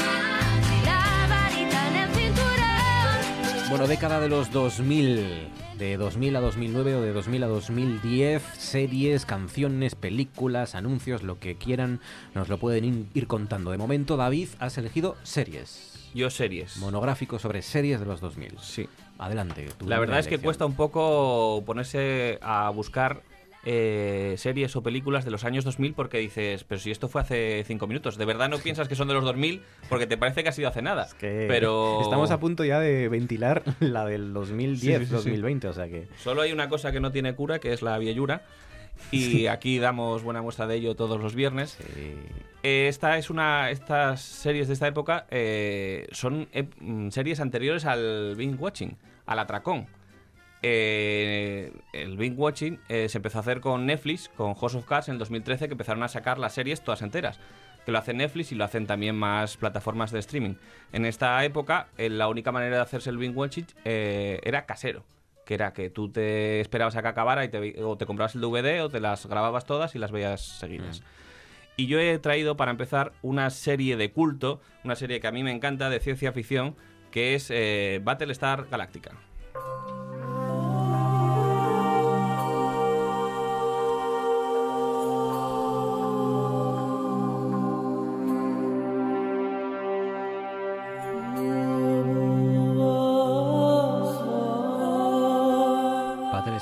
Galáctica que le has pisado a Diego. Tú también la veías, la viste. Es, es una de mis series favoritas de la historia. Es una maravilla Battlestar Galactica. Pues yo no la he visto. Pues Entonces, deberías. ¿de qué Es va? una serie que si te gusta la, ciencia- la serie de ciencia ficción, deberías verla ya, ayer. Y aunque no te guste la serie de ciencia ficción, yo creo que te puede gustar, porque hay muchos temas que se tratan de la sociedad, de la política, que se tratan también en la serie y no es una serie solo de ciencia ficción. Es una serie que es un remake de otra de 1978 que se llamaba también Galáctica y era una serie, lo que pasa que era un- el tono era distinto. Era una, eh, una serie en una época en la que pues había triunfado Star Wars y era una serie un poco pues más pensada para el público juvenil, infantil y era una serie pues eso, más, más de aventuras. Eh, Battlestar Galactica del año 2003 es una serie mucho más oscura, es la misma idea pero reimaginada. Estamos eh, en, el espacio, las 12 colonias de Kobol, ha habido una guerra entre los humanos y las máquinas que han sido creadas por el hombre, pero se, han revelado. Han estado 40 años sin saber nada de las máquinas porque se han pirado por ahí al espacio, se han ido ya solas, y de repente vuelven y atacan a las, a las 12 colonias de Kobol. Eh, las atacan y entonces tienen que escapar, solo sobreviven unos cuantos, unas cuantas decenas de miles de, de habitantes de, de las 12 colonias, entre ellas pues está eh, una nave que es Battlestar Galactica con, con el comandante Adama a la cabeza. Y es que era es una nave es una nave muy antigua que se iba a retirar y estaba pues por ahí en el espacio. Y entonces emprenden una una lucha por la supervivencia tienen que huir de las 12 colonias y a buscar la colonia número 13 pues que se piensa se sospecha se rumorea que es la Tierra Madre mía, es casi una. Es, es toda una mitología en sí Sí, sí, sí, sí. Bueno, se, usa, se mucho tanto en esta como en la, como en la serie primitiva, en la mitología griega. Eh, lo de las, eh, las series estadounidenses tiene mucho sentido lo de 13 colonias porque hace referencia a las 13 colonias originarias de las que se basó Estados Unidos y bueno, pues la, la decimotercera es la Tierra y lo, te- lo que decía de los eh, temas que se plantean pues eh, bueno es la política si está justificado el terrorismo en una época que se hizo la serie justo después de, del 11S, 11S claro. eh, luego también sobre las máquinas, los eh, sentimientos que tiene la humanidad, porque los Cylons, que son las máquinas, pues eh, son unas máquinas que han llegado a sofisticarse tanto que no son distinguibles del ser humano. Bueno, Matrix, que es del 99, ¿no? Matrix. sí, sí. O sea que Ujú. también, más o menos, las máquinas reveladas, ¿no? Es un Sí, poco- bueno, el, en Terminator también, no, no es un tema original, pero la serie tiene muchos eh, recovecos El efecto y 2000, muchos, muchos temas. Todo eso viene del efecto 2000, En famoso. el caso del terrorismo es que incluso los españoles nos podemos sentir muy identificados porque hay un líder de un grupo eh, terrorista que se Sí. convierte en un líder político y entonces Sí, sí. está ese debate acerca de si las ideas, eh, cualquier tipo de idea se puede defender en el ámbito de la política, ¿no? incluso las ideas de, de insurrección. Y como, como curiosidad, que ese personaje es Tom Zarek, Ujú. y, y el y hacía el, el actor hacía el personaje del Capitán Lapono en la serie del 78. Es el único eh, actor que repite en, en las dos series. El único problema con Battlestar Galactica ahora mismo es que es muy difícil acceder a ella, porque ni está editada en Blu-ray, Está en Netflix. DVD. En Netflix la quitaron en su día ya. No sé si la han vuelto a poner. Ah, estaba en yo sé que Netflix y- estaba, no sé si la han vuelto a Estaba y poner. la quitaron hace ya unos cuantos meses. Por temas de derechos, imagino, y tal. Y es difícil acceder a ella, pero de verdad es una serie mm, no únicamente de ciencia ficción, como decía eh, David, es una serie para ver y, Son cuatro y degustar. temporadas. Luego tiene además eh, tiene capítulos que siguen pues el eje argumental de las temporadas. Pero es ciencia ficción adulta, ¿no? O sea, sí, sí, sí, es una serie Sí, más sí, es- oscura, sombría. Y luego tiene otros episodios como sueltos, que los que se suelen llamar de relleno, pero hay algunos que están muy bien. Recuerdo, por ejemplo, uno, que es un episodio que no tiene mucha continuidad con el resto, pero en el que eh, Apolo tiene que investigar unas tramas de mercado negro y es como una especie de capítulo de noir, de cine noir, en, en Battlestar Galactica. Es como de detectives, tiene que investigar quiénes son los, los que trafican con mercancía. Bueno, pues me la voy a apuntar, aunque es difícil, porque si no está en Netflix, claro, a ver. Eh, me tendréis que dejar el DVD o el Blu-ray o lo que sea. Battlestar Galactica, la primera elección de David Ortuño, Diego Asenjo, adelante, ¿cuál es tu primera elección? Pues con otra de mis series favoritísimas, que es El ala oeste de la Casa Blanca, del año 1999 al 2006. Esta serie fue creada por Aaron Sorkin, que es uno de los grandes guionistas eh, estadounidenses de, de Hollywood, y desarrollaba la idea de una película que él también había escrito, que se llamaba, no sé si la recordaréis, El presidente y Miss Wade, era una comedia romántica, eh, dirigida por Robert Reiner, que era el mismo director de, de La princesa prometida, protagonizada por Michael Douglas y, y Annette Bening. Y es una película que nos muestra el funcionamiento del enorme engranaje que es el poder político estadounidense, esas entrañas de la maquinaria de, en este caso, de la Casa Blanca, ¿no? Y lo hace con un inspirado guion, yo creo que es lo más destacado de esta serie, el guion, con unos diálogos brillantes que se producen mientras los personajes van caminando por los eh, largos pasillos de la Casa Blanca, que es además la seña eh, visual de, de esta serie se identifica precisamente por eso, por los diálogos mientras caminan los personajes, todos ellos inteligentes, todos ellos idealistas, nobles, brillantes, y, abordan todo tipo de debate durante, durante la serie, debates políticos, morales, económicos. Eh, se producía además durante el mandato de George eh, W. Bush en, en, Estados Unidos y por tanto eh, servía un poco como contrapeso porque el, el presidente de esta serie y todo su gobierno son demócratas, liberales, progresistas. Entonces mientras George Bush se dedicaba a invadir Irak, eh, los políticos demócratas en Estados Unidos veían esta serie con un, con un poco de, de Consolándose. envidia, sí, eh, y esperando que llegara un presidente como Josiah Bartlett, que era el presidente de esta serie, Martin Sheen, que decía frases como las que vamos a escuchar. Hay ocasiones en las que somos 50 estados y otras en las que somos un país con necesidades nacionales. Y lo sé porque Florida no luchó contra Alemania en la Segunda Guerra ni estableció los derechos civiles. Usted cree que los estados deberían gobernarse de modo independiente, y es una opinión válida. Pero su estado, Florida, recibió el año pasado 12.600 millones de dólares de dinero federal de la gente de Nebraska, Virginia, Nueva York y Alaska con su poesía esquimal. 12.600 millones de un presupuesto de 50.000. Se supone que debo hacer una pregunta, así que ahí va. ¿Nos los puede devolver?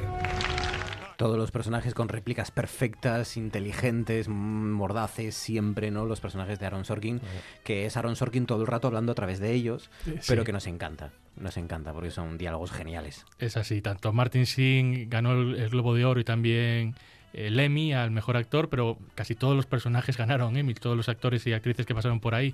Eh, una de ellas, Alison Janney, que ganó hace un año el, el Oscar también a mejor actriz eh, secundaria, hacía de, G- de CJ Cres, que era secretaria de prensa de, de ese gobierno. Y bueno, era una utopía de, de gobierno porque eso, todos los personajes eran tan idealistas, tan nobles que no tienen nada que ver con otros dramas políticos que estamos viendo en los últimos años, por ejemplo House of Cards, Es lo contrario, que es es como como la antítesis. antítesis, exacto, es- demuestra todas la- las vísceras de la política, aquí en cambio no, no te encuentras esas luchas de poder de esa manera descarnada, sino que es todo eh, en, en pos de- del, del servicio público. ¿no? A mí una de las ¿A cosas... qué se parece más la política? ¿House of Cards o el ala oeste de la Casa Blanca, Yo, Diego? yo me metí en política gracias a esta serie y, Y me salí gracias a House me of salí Cards. gracias a House of- y me salí gracias a la política. no, a ver, se, se parece más a House of Cards en Sí, ciertas ¿verdad? cosas. Sí, Pero, sí, sí. pero mm, hay como una generación, sobre todo los que entramos en su día en las juventudes de los partidos políticos, en mi caso en las juventudes socialistas, éramos una generación hace 10 o 12 años que casi todos entramos, mm, eh, no voy a decir gracias a esta serie porque teníamos otros principios y otros valores, ¿no? Pero esta serie nos eh, inspiraba muchísimo. Entrasteis ilusionados y tú por lo menos lo dejaste Sí, cuando sí, se te eh. estaba quedando, se te estaba poniendo cara de Underwood, ¿no? Entramos muy ilusionados Bueno, yo, gracias a eso. yo veía periodistas también, no digo que estudié periodismo por la serie, pero la serie de televisión, la serie española, Sí, de es verdad, en los periodistas 90. me encantaba, Sí, me sí, sí, encantaba, sí. sí. Que iba a decir que a mí una cosa que me fascina del ala oeste de la Casa Blanca es eh, su ritmo. Son episodios de 42 minutos que ya desde que empiezan, empiezan a lo mejor a las 7 de la mañana, cuando llaman a la secretaria o llaman a cualquiera de los asesores del presidente y hay algún problema y se ponen a resolverlo y esos diálogos... La serie sobre todo está basada en diálogos, diálogos por los pasillos de la Casa Blanca, pero, pero es que no te puedes perder ni un minuto, es, es apasionante. Nadie maneja el ritmo y el diálogo como Sorkin. Es, es Sí. así. Luego hizo The Newsroom, cuya Sí. primera temporada a mí me encantó. A mí también. Eh, y luego ya es verdad que se convierte un poco en un. En, un, en aquello, en un, sí, en un tele- una telenovela, ¿no? Un culebrón chungo, pero, pero la primera temporada a mí me gustó mucho y, y la forma que tiene de conectarlo con la actualidad siempre, ¿no? En el caso del ala oeste, ahora que está de moda los reboots, parece que hay proyecto para volver a traerla de nuevo. Pero con. Trump. con un gobierno Claro, tipo Trump. Claro, cada vez que hay un gobierno republicano en Estados Unidos es cuando tiene sentido hacer una serie como esta. Hay un botón y dicen llama a Aaron Sorkin para ver si Que nos podemos devuelva acabar. la ilusión. Sí. Maizan, adelante, tu primera elección. Bueno, películas. pues yo he elegido tres películas, las tres del año 2000. Ojo, ¿eh? O sea, ni tan siquiera me... ¿Sabes? No, no necesito ni margen de 10 años. Vamos como- a hacer 10 especiales del 2000 para que tú... O sea, claro, ahí está. O sea, yo he Elijas- elegido tres películas del año 2000 que me gustan mucho, Venga. que a mí me dieron a entender que la década empezaba fuerte. La primera es Jóvenes Prodigiosos, vamos a escuchar el audio. Pierre Angeli en 1971 o 72, también pastillas. Donald Red Barry se pegó un tiro en el 80. Charles Boyer en el 78, otra vez pastillas. Charles Badworth en el 46, creo. En un coche. Dicen que fue un accidente, pero ya saben. Estaba deprimido. Dorothy Dandridge, Pastillas, 1975. Albert Decker en el 78 se ahorcó. Escribió su nota de suicidio con lápiz de labio sobre su estómago. William Inch, monóxido de carbono. Carol Landis, otra vez pastillas. No recuerdo cuándo. George Reeves, el Superman de la tele, se pegó un tiro. Gene Seberg, pastillas, claro. 1979. Everett Sloan era muy bueno. Pastillas. Margaret Sullivan, pastillas. Lupe Vélez, muchas pastillas. Hick Young se suicidó después de matar a su mujer en el 78. Hay muchos más. Está, este es Tobey Maguire, o el personaje que es hace Tobey Maguire, Maguire. recordando las muertes o los suicidios de grandes actores o de Sí, grandes eh, personajes del cine. otra demostración de una película de, o de una historia de guion puro, con unos diálogos fascinantes, en este caso escrita por Steve Kloves.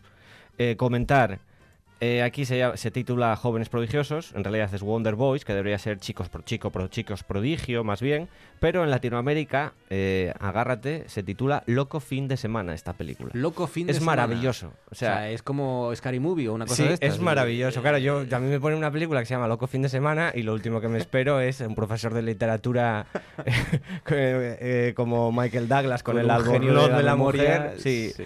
Y a mí es una película que me gusta muchísimo por eso. Las películas de escritores cuando son buenas a mí me apasionan. Es, es uno de mis vicios. Y luego tiene un detalle que me gusta muchísimo, que tiene a Robert Downey Jr. cuando estaba tratando de reconstruir su carrera, ¿sabes? O sea, que le costó bastante y gracias a películas como esta o a series como Ali McBeal lo fue haciendo. Y es una película que de verdad a todo el que no la haya visto se la recomiendo porque a mí me parece deliciosa. Fue una de las primeras veces que vimos a Tobey Maguire, ¿no? Bueno, había hecho eh, Pleasantville. Eh, las normas de la Casa de la Sidra creo que es anterior, ¿eh? Las normas de la Casa de las Sidras del 99 también, es verdad. Pero creo que, es- creo que sí, es el- no, pero está del 2000, sí, es anterior. Es anterior, sí. Las normas de la Casa de la Sidra, esa fue sí, la, la que le dio un poco a conocer, cierto. Jóvenes prodigiosos. Eh, venga, segunda ronda delante David Ortuño, que has eh, elegido serie también. Eh, Claro. Sí, yo me he especializado hoy en series. Eh, los que hemos visto Juego de Tronos ya estábamos preparados para la excepción, para la derrota. Ya estáis curtidos. ya. Estábamos curtidos porque antes habíamos visto Perdidos. Nos estrellamos. Pero en una isla demencial. El piloto dijo que nos habíamos desviado más de 1.600 kilómetros. ¿Dónde estamos? Este sitio es diferente. Es un lugar en el que ocurren milagros. No es un oso cualquiera, es un oso polar. Cada uno de nosotros nos han traído aquí por una razón. El camino acaba en la escotilla. ¿Qué es este sitio? Una bolsa gigante de energía. Para contenerla tendrán que cubrir de hormigón toda la zona, como en Chernóbil. Se pasarán los próximos 20 años manteniendo a raya la energía pulsando una tecla. ¿Para qué es todo esto? Para salvar el mundo.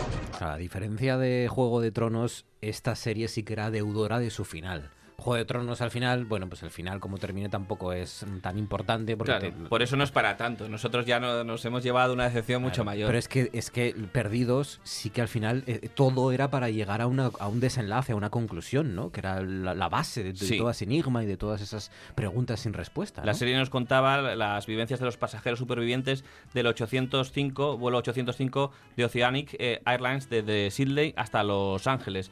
Eh, acababan pues estrellándose en una isla aparentemente desierta y la serie nos iba contando lo que les pasaba en la isla y las eh, vivencias que tenían anteriores, ¿no? En forma de flashbacks, pues todos los personajes pues tenían sus historias de, de- pues de desencuentros, de dramas, de eran historias de, de perdedores y a mí la verdad es una serie que me fascinó. No cuando la empezaron a emitir, que fue en el 2004, sino antes de acabar la serie, en 4 empezaron a echar eh, un montón de capítulos para enlazar con el final, porque tenía los derechos de las últimas temporadas. Y yo la empecé a ver y me fascinó. Era una serie pues de, de misterios, una serie también corta, de unos cuarenta y pico minutos, y que cada capítulo te planteaba tres o cuatro preguntas y te respondía a lo mejor una o dos o ninguna. Y entonces, pues ibas todo el rato en la serie que habían todo, que había todo, desde un oso polar, que una isla como tropical, hasta un humo negro que no sabía de dónde venía, un tío que era paralítico y de repente la isla podía andar. Y es una serie que a pesar de que el final pues eh, no estuvo a la altura, yo creo que sobre todo porque era una serie que parecía que era como de ciencia ficción y acabó pues eh, siendo una serie de fantasía. Una fantasía donde, donde valía cualquier explicación, porque una explicación fantástica pues te vale cualquier No he cosa. logrado que nadie me explique el final de Perdidos. ¿Lo, lo entendisteis vosotros? Sí, no tiene mucho que entender. No tiene mayor... Sí. Que era un sueño, ¿no? No, no, ¿cómo va a ser un sueño? Todavía De Resines. Eso es- claro, esos son los serranos, que vienen de los años 2000. Pero no, no, todavía, todavía ha ocurrido. Menos, no, es que hay- visto, hay- hubo una excepto- confusión que parte de la última temporada había unos capítulos. eh, bueno, esto es spoiler, o sea que el que no le haya visto que no me escuche. Parte de la última temporada sí que era en una especie de cielo. Sí, era como en un purgatorio o algo así. Sí, Pero, pero no lo que todo, había todo lo que había pasado había pasado. Había pasado en realidad. sí. Yo fue una serie con la que me obsesioné. O sea, yo sí la vi desde el principio. Y es la primera serie, yo creo, que eh, creó una comunidad de fans tan grande a nivel global, gracias a Internet, eh, que estábamos todo el día, todo el día con, Con teorías. con, y, y todas, claro, se cayeron luego con el final porque no tenía nada que ver con lo que, con lo que planteábamos. Todos los fans teníamos entre todos un guion montado que era una maravilla de guion para la serie, para cualquier serie. Y al final fue todo claro, una Pero- porque no cumplió las expectativas que habíamos creado nosotros mismos con nuestras teorías. Pero a pesar de eso, yo, me yo no me arrepiento de haberla visto porque mientras la vi, sobre todo las cuatro primeras temporadas, disfruté muchísimo y era una serie eh, muy emocionante y muy divertida. Se enfrentó, yo creo, yo no sé si cuadró más o menos con la huelga de guionistas que hubo en Estados Unidos. Hubo una temporada que sí, que fue más Sí, corta. Y entonces eso se, se notó en esta serie como en todas las demás series que en esos años se produjeron, ¿no? Héroes, por ejemplo, también. Eh, y, y entonces, claro, las cuatro primeras son muy buenas. Y yo creo que la sexta o así es cuando hubo la huelga de guionistas y es un bajón tremendo. Pero... Perdidos, la segunda elección de David Ortuño Diego, que has elegido en segunda posición. Segunda posición, bueno, que no tiene que ver con. Bueno, sí, segunda eh, Harry Potter. Harry Potter, los libros de 1997 al 2007, las películas del 2001 al 2011. Son siete novelas escritas por J.K. Rowling. Perdona, los 2000 entonces son la década de las pelis de Harry Potter, claro. Sí, sí, sí. Es territorio Los Harry cupla- Potter, los- territorio los- Harry los Potter. copa por completo. Totalmente. Sí, sí, sí. Eh, siete- como digo, son siete novelas escritas y ocho películas. Eh, Harry, que es un niño huérfano eh, británico, cuyos padres fueron asesinados por el típico malo malvado, eh, en este caso se llamaba Voldemort, que era un, un mago oscuro, y no se puede decir su nombre, Coño. claro, porque si no se aparece. Eh, hay que decir el que no puede ser nombrado. Imagínate que aparece. Ralph Fiennes sin nariz aquí de repente, ¿no? O con nariz. También, como Sería sea. Eh, no sería agradable de ninguna forma. A los 11 años, Harry Potter, eh, después de estar viviendo toda su infancia con sus tíos que le maltrataban, eh, descubre de repente que es un mago porque le viene a visitar otro mago y le dice que tiene que ir a estudiar al colegio Hogwarts de magia y hechicería y se lo dice de esta manera. Disculpe, pero ¿quién es usted? Rubius Hagrid, guardián de las llaves y terrenos de Hogwarts. Ya lo sabrás todo sobre Hogwarts. Lo siento, pero no. ¿No? Diantres, Harry, ¿no sabes dónde aprendieron todo tus padres? ¿Aprender qué? Eres un mago, Harry. ¿Que soy qué? Un mago. Y uno de los buenos, sin duda, en cuanto entrenes un poco. No, ha cometido un error. Yo... Yo no puedo ser un, un mago. Yo solo soy Harry. Harry a secas. La saga que dio trabajo a mm, todos los actores ingleses de los Todos de, han de la década. O sea, es que no eres actor inglés y no has hecho algún papelito Todos en han Harry pasado Potter. por allí. Pero de todas maneras, yo creo que lo más importante más que las películas son los libros. Eh, millones de libros vendidos ha sido el último gran fenómeno editorial que hemos visto a nivel generacional. Desde Harry Potter no hay ninguna otra saga literaria que haya reunido tantos fans ni creado tanta expectación. Eh, vendieron 120 millones el primer libro, Harry Potter y la piedra filosofal. Está en el quinto puesto de los libros más vendidos de la historia. Eh, y la saga es la más eh, vendida, son más de 500 millones de libros. Eh, yo todavía estuve estas últimas semanas releyendo algunos de ellos y la verdad es que han envejecido bien. Yo pensaba que iba a tener Sí. a la hora de leerlos una regresión a, a la adolescencia un poco más frustrante, pero los libros están bastante, bastante bien escritos. La escritora además tuvo esta idea eh, en un viaje de tren desde Manchester a, a Londres, una idea que fue rechazada por ocho editoriales. Que las responsables de las editoriales estarán ahora mismo, vamos. Colgados de un pino, más de uno. Qué visionarios. Exacto. Y le pagaron 2.500 libras por, por la primera, Increíble. por el primer libro. Yo, es una- yo las, las leí también de mayor, ya, ya, ya talludito, y siempre tuve esa sensación de qué pena no haber cogido esto de niño. Yo creo que me hubiesen encantado de niño las novelas. Harry Potter, de 2001 a 2011, prácticamente la década de los 2000, es de las películas, es verdad, de las ocho películas, ¿no? Creo que son. Son Sí. ocho películas y siete Ocho libros. entregas. Y van a hacer ahora cuatro Y libros van a hacer más. cuatro, pero digitales nada más, ¿no? Sí, bueno, es igual, pero yo imagino que serán otras cuatro o cinco películas por lo menos. No, porque van a ser como no van a ser libros en realidad sobre Harry Potter, son como Se van a adaptar, desengáñate, eso Son se va a adaptar. Si no es en películas, en serie. Ahora faltan todavía otras tres películas más o menos por salir de, de las nuevas sagas que están haciendo. David Baizán, adelante, segunda ronda. Bueno, pues segunda, eh, segunda película del año 2000, en este caso la súper conocida Gladiator, si le damos. ¿Cómo osas darme la espalda? ¡Esclavo! Te ordeno que te descubras y me digas tu nombre.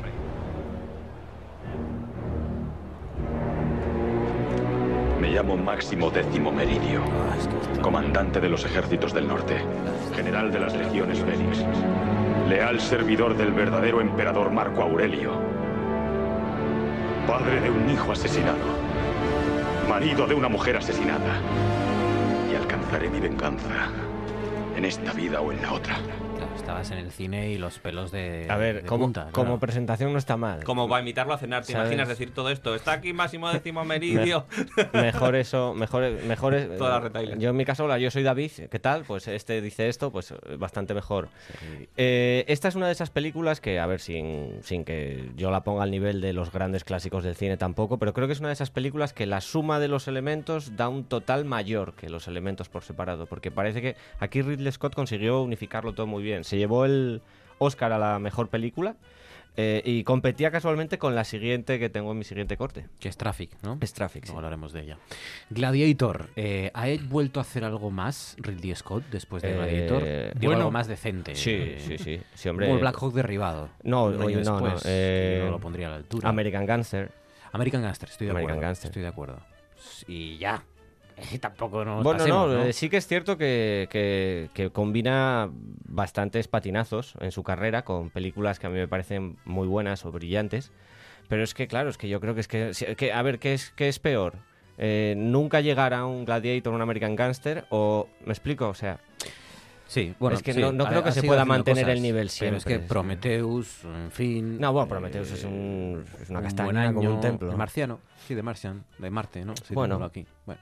Exodus también era de Exodus Ah, también. a mí me me parece está bien rescatar a Matt Damon, que se rescata poco últimamente. A mí, me parece un buen, a mí me parece un gran director y creo que a veces corre riesgos. Lo que pasa que eso, corre- el problema es que si lo corres y te equivocas, pues...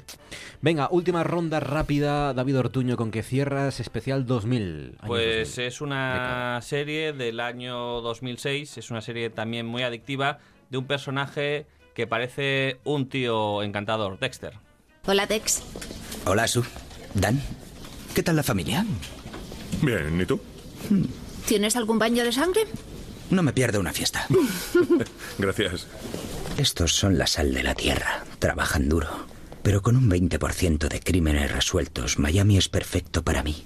El lugar donde mejorar mis habilidades. Viva Miami. Últimamente todo el mundo me habla de Dexter y del mal final. La gente no está contenta Sí, es una final. serie también que, que tuvo un final muy chungo, pero no es tan importante como en otras Claro. series, porque de hecho puedes ver temporadas y las que quieras y quedarte ahí, porque más o menos cada temporada es autoconclusiva. Eh, Dexter Morgan es un personaje que parece encantador. En esto que acabamos de escuchar es un corte eh, del principio de la serie en el que lleva una bandeja de donuts a la comisaría de policía porque es un tío que es un psicópata. Es un psicópata que no tiene emociones, pero se le da muy bien fingirlas. Y mm, finge ser amable con todo el mundo. Y es un tío que es forense, especializado en muestras de sangre, y es un tío que también es un psicópata que mata gente. Y lo de ser forense pues le viene muy bien para encubrir sus crímenes. Es un tío que vamos descubriendo eh, a lo largo de la serie eh, su historia. Es un tío que, que está traumatizado y que su padre, que pronto conoció que era su hijo era un poco psicópata, eh, pues le educó muy bien porque el tío ya mataba mm, animales y bichos y tal. Le educó con el código de Harry, que su padre era Harry, eh, que era para que solo matara a los malos. Y esa es la particularidad de Dexter, que es un psicópata pero que solo mata a los malos. Se asegura primero de que son asesinos, son violadores, son mala gente y entonces los carga.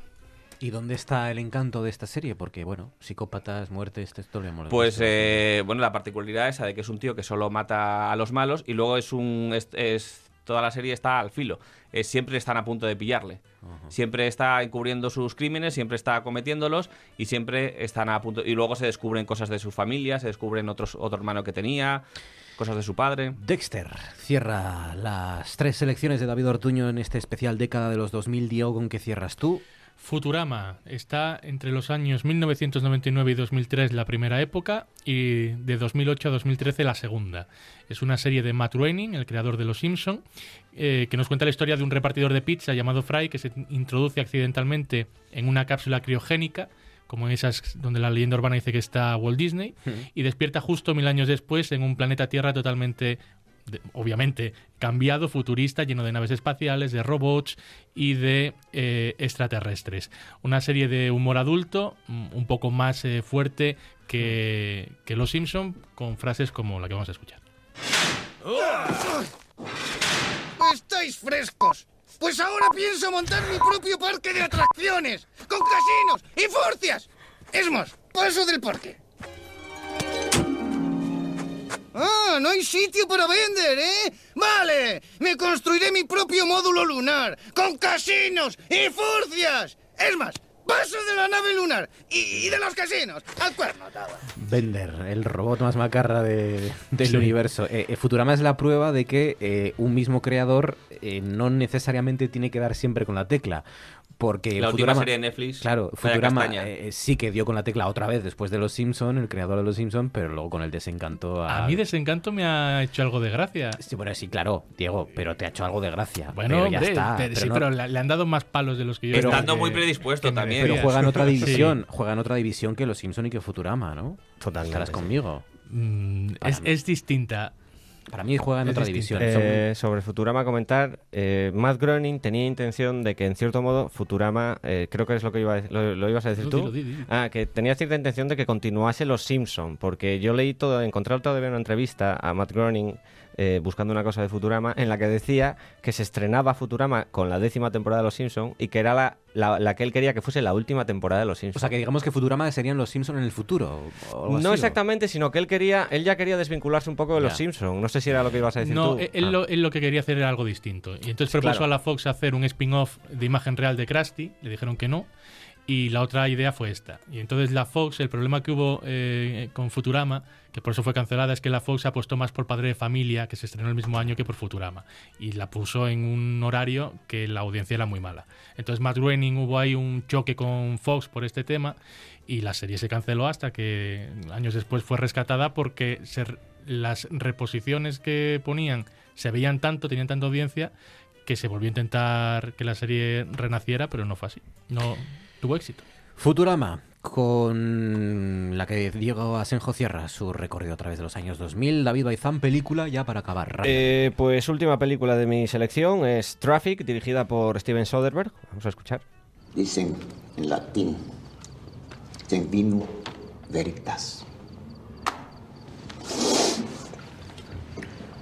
Y ahora tú me vas a escribir las direcciones de esos cabrones que mataron a mis capitanes. Cuéntanos de tráfico. Eh, es el juguete de Steven Soderbergh, básicamente, ¿sabes? Es el juguete particular. Eh, de hecho, hay categorías en las que no se pudo presentar como responsable porque, eh, sí, eso, lo que son los sindicatos de cine estadounidenses está muy controlado. O sea, una persona no puede hacer cuatro o cinco cosas, lo tienen muy controlado. Y eh, él va como, director, como director de fotografía y creo que participa también en el montaje, en algo más, y ni tan siquiera lo firma. Ese año estuvo nominado a Mejor Director por, por Erin Brockovich y por esta, y al final se llevó por esta el Mejor Director, quitándoselo a Ridley Scott incluso. Ojo.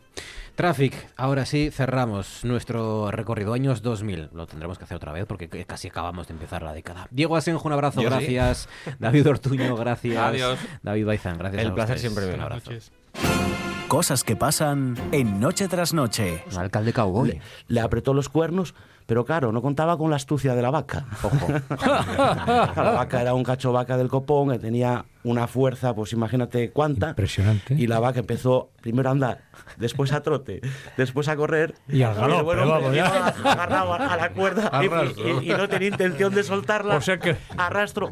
Yo creo que no. Cuando te tienes que reír, no te puedes dar la que vuelta. reírte, claro, ¿qué vas a hacer? Yo me reí allí, pero digo, bueno, yo pensaba, pero suelta la cuerda, hombre. joder. y lo arrastraba, pero arrastraba, pero como si tal cosa, como si llevara un muñeco de trapo. Es que era, era os prometo que era para ver. Yo, una risa, una risa.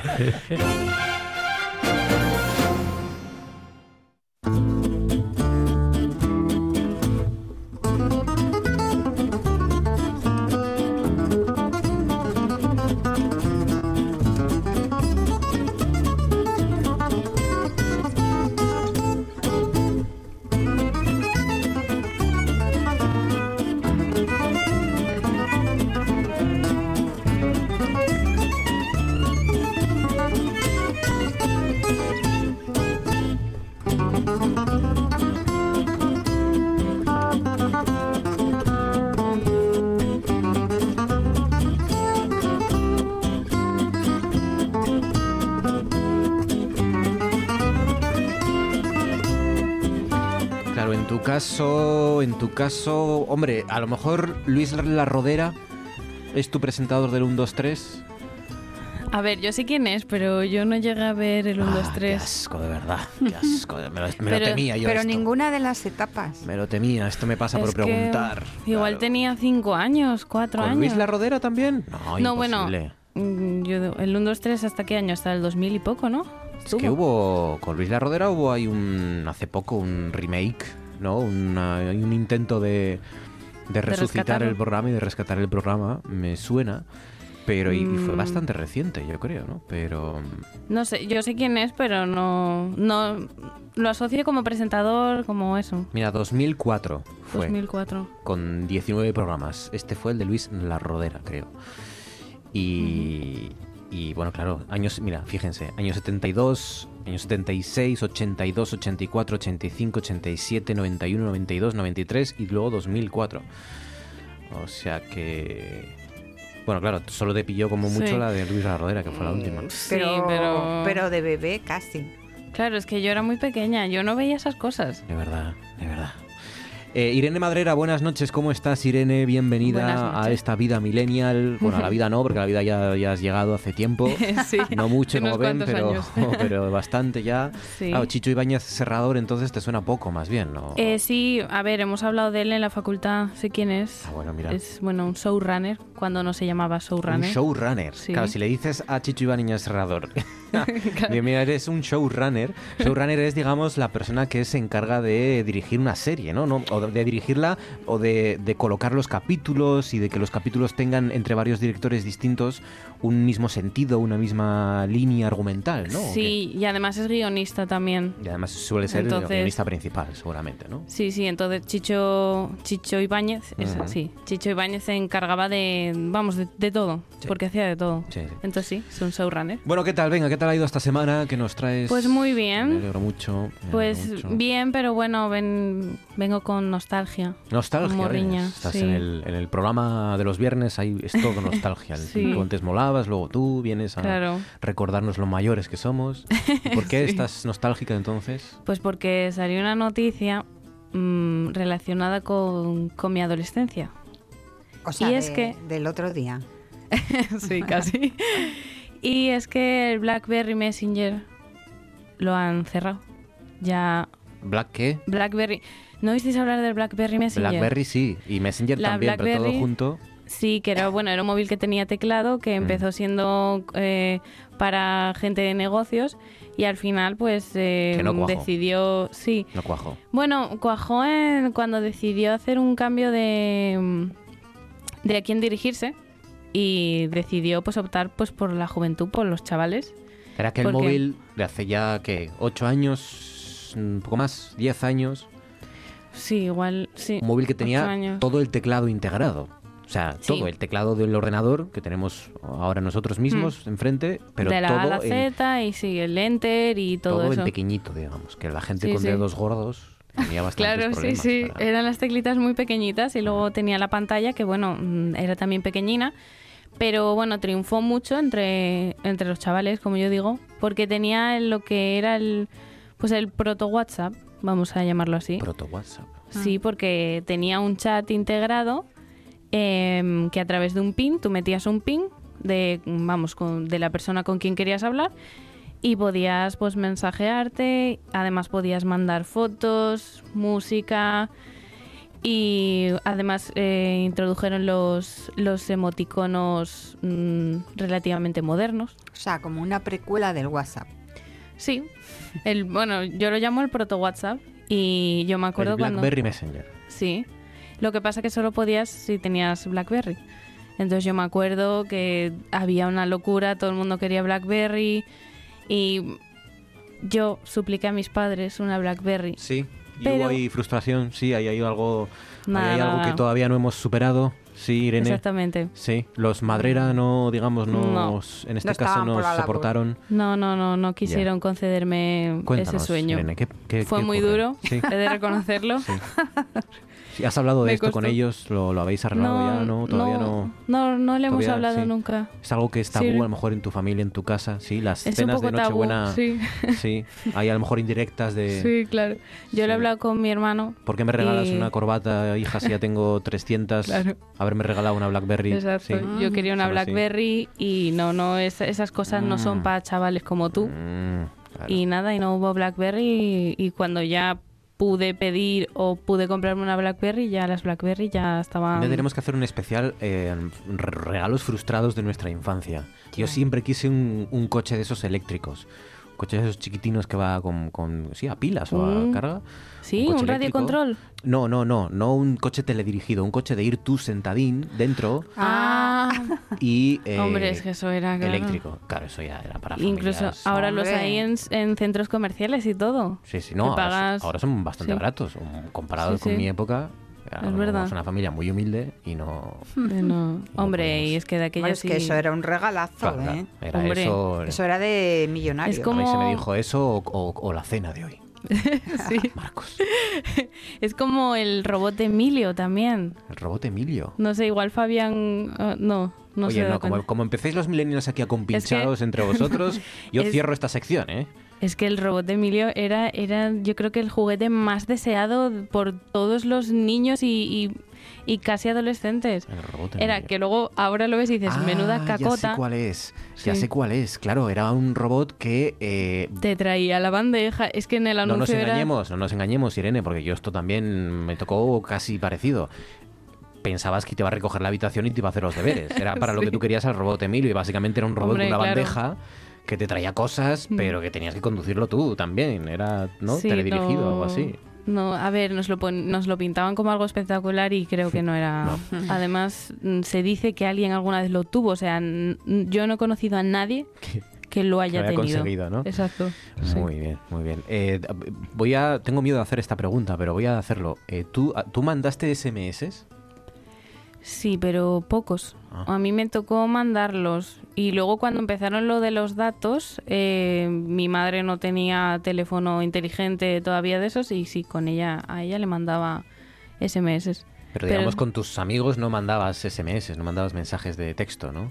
Mm, Que era, que era cuando creo- realmente tenías que hacer el esfuerzo de Sí. sintetizar la- las palabras, las ¿no? Qs en vez de qué, era besos, BSB. que era cuando los medios de Sí. comunicación, que somos como somos, empezamos ya a ser a ponernos apocalípticos y a decir el lenguaje está cambiando, Sí, los jóvenes de español España ya no saben hablar porque ponen XP en lugar de por qué y, España se hunde y el mundo se va a la porra. Sí, yo es que creo que SMS muy pocos contados y seguramente con mi madre.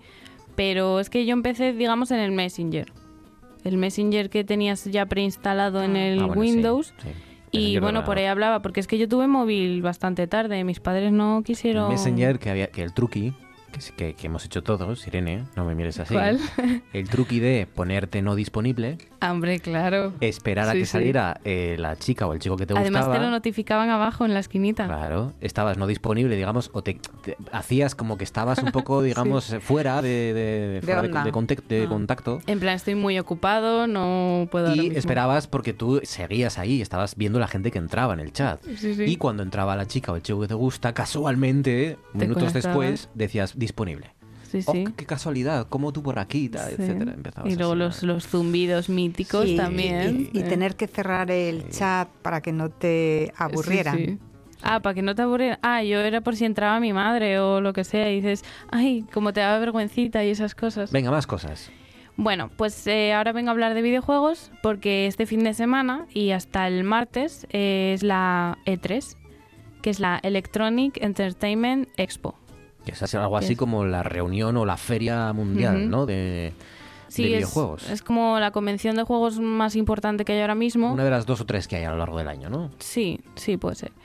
Y bueno, hay pues muchos desarrolladores de videojuegos, ahí muestran pues eso, sus creaciones, sus, sus videojuegos nuevos.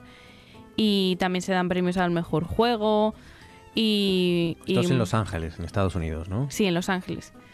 Y bueno, a mí me llamó la atención que mm, los millennials siempre tendemos a- un poco a lo retro, porque mm, están ahora está bastante de moda sacar juegos eh, que han sido antiguos y volver a hacerlos para adaptarlos, digamos, a, a estos tiempos. Y está el, van a sacar el Donkey Kong. No me digas. Sí, el, el- no hace mucho hablaste aquí del Age of Empires. Hombre, También. vuelve el Age of Empires. Esto, qué- Dicen- qué alegría me acabas de dar. Hay rumores de que van a presentarlo, eh, vamos, con mejoras, pero con- si- siguiendo con la esencia de- del Así juego. pixeladito, ¿no? Que es como Sí. nos gusta a los, a los mayores. Sí. Pixeladito todo, que no haya mucha resolución, ¿no? Que, por favor. que vaya aquí Como el Minecraft poco- claro, Sí. claro, que tarde su hora y media en cargar a lo mejor. Sí, sí. Sí. Tendría que ser así para sí. que mantener la esencia. Claro, Claro. sí. Eso sí es retro. Y luego rescatan también juegos de cuando, bueno, de cuando yo era pequeña, de finales de los 90, eh, como el Animal Crossing, que bueno, es, un- es como unos Sims, pero con muñequitos mm, que son medio humanos, medio animales. Y es de simulación y bueno, vas haciendo ahí... Es parecido a los Sims. Y, mm, y además, eh, a mí de ese juego me gustaba, bueno, no me gustaba en realidad, no sé por qué lo digo, porque eh, el tiempo en el videojuego era equivalente al tiempo real. un segundo en el juego era un segundo en tu vida. Y era a veces muy frustrante porque, claro, lo que mola también de los videojuegos es que pasa el tiempo más rápido y puedes acceder, pues bueno, a hacer más cosas y eso. Básicamente Y vivir una vida virtual, que de eso se trata, Sí, ¿no? sí. O, o un Mm. personaje virtual, ¿no? Mm. No que no ocurra todo a la misma velocidad que ocurre en la realidad, Exacto, porque para sí. eso tenemos la realidad, ¿no? Que es bastante insoportable a veces, ¿no? Y lo, lo más llamativo y por lo que se está hablando más de esta E3 es que por primera vez en la historia, que llevan desde el- los 90, me parece, haciéndolo, 30 años o así, haciendo esta convención, eh, Sony no va a estar no va a estar allí. ¿No va a haber PlayStation entonces?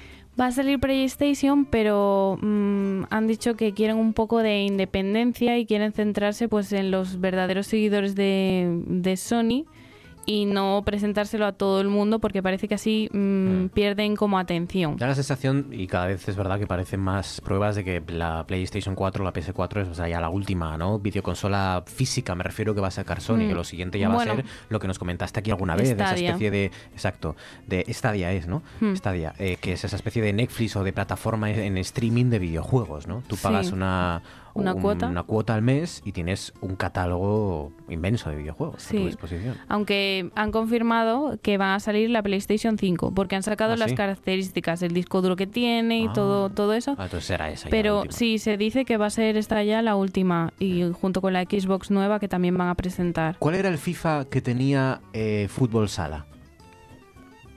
Ni idea. Yo es Había que al un FIFA, FIFA, al FIFA no, yo nunca nada, jugué. No, yo creo que era el 98. Creo que era el ¿Tenía FIFA fútbol sala? 98. El FIFA 98 tenía, que ya no se ha vuelto a hacer, el mundo de los videojuegos ya no va a llegar a tanto. Ese fue el, el sumum ya. La Eh, cumbre. la cumbre de los videojuegos fue el FIFA que tenía eh, fútbol sala. Bueno, fútbol sala. Era una especie de caja eh, con paredes de cristal donde rebotaba el, el balón. Ah, ¿sí? Y era muy divertido. Anda, muy pues, divertido. pues yo eso ni me suena, porque en mi casa, bueno, a mi hermano le gusta también el FIFA, yo soy más de otro tipo de juegos y, y no me suena de... Rebotaba el balón en las paredes. Rebotaba. y le dabas creo que era a la Q y podías ir pegándole a los jugadores. Quitabas las faltas. Esto era Ah, así, sí. así, no se, así se educó Así una se- generación. quitabas, ibas a opciones, quitabas lo de que hubiera faltas y entonces podías ir pegándole incluso al árbitro Ah, sí. entradas con eran entradas agresivas y a lo mejor pues sacar al árbitro del campo a patadas. Y en, Literalmente. vez, sí, y en vez de centrarte en meter goles, te centrabas en echar al, al árbitro del, Y las del risas que campo. echabas ahí con la violencia gratuita. Es que siempre al final es lo que más nos atrae. O me va. Sí, sí. Claro que sí. Venga, más cosas. Vale, y bueno, mm, ahora mm, ha pasado algo muy grave. Tengo que pediros perdón de antemano Uy. por lo que voy a enseñaros ahora. A enseñarnos. Sí, mm, porque mm, Leticia Sabater Uf, Ay, sí. uf, pensé que íbamos a evitar este ha trago. vuelto.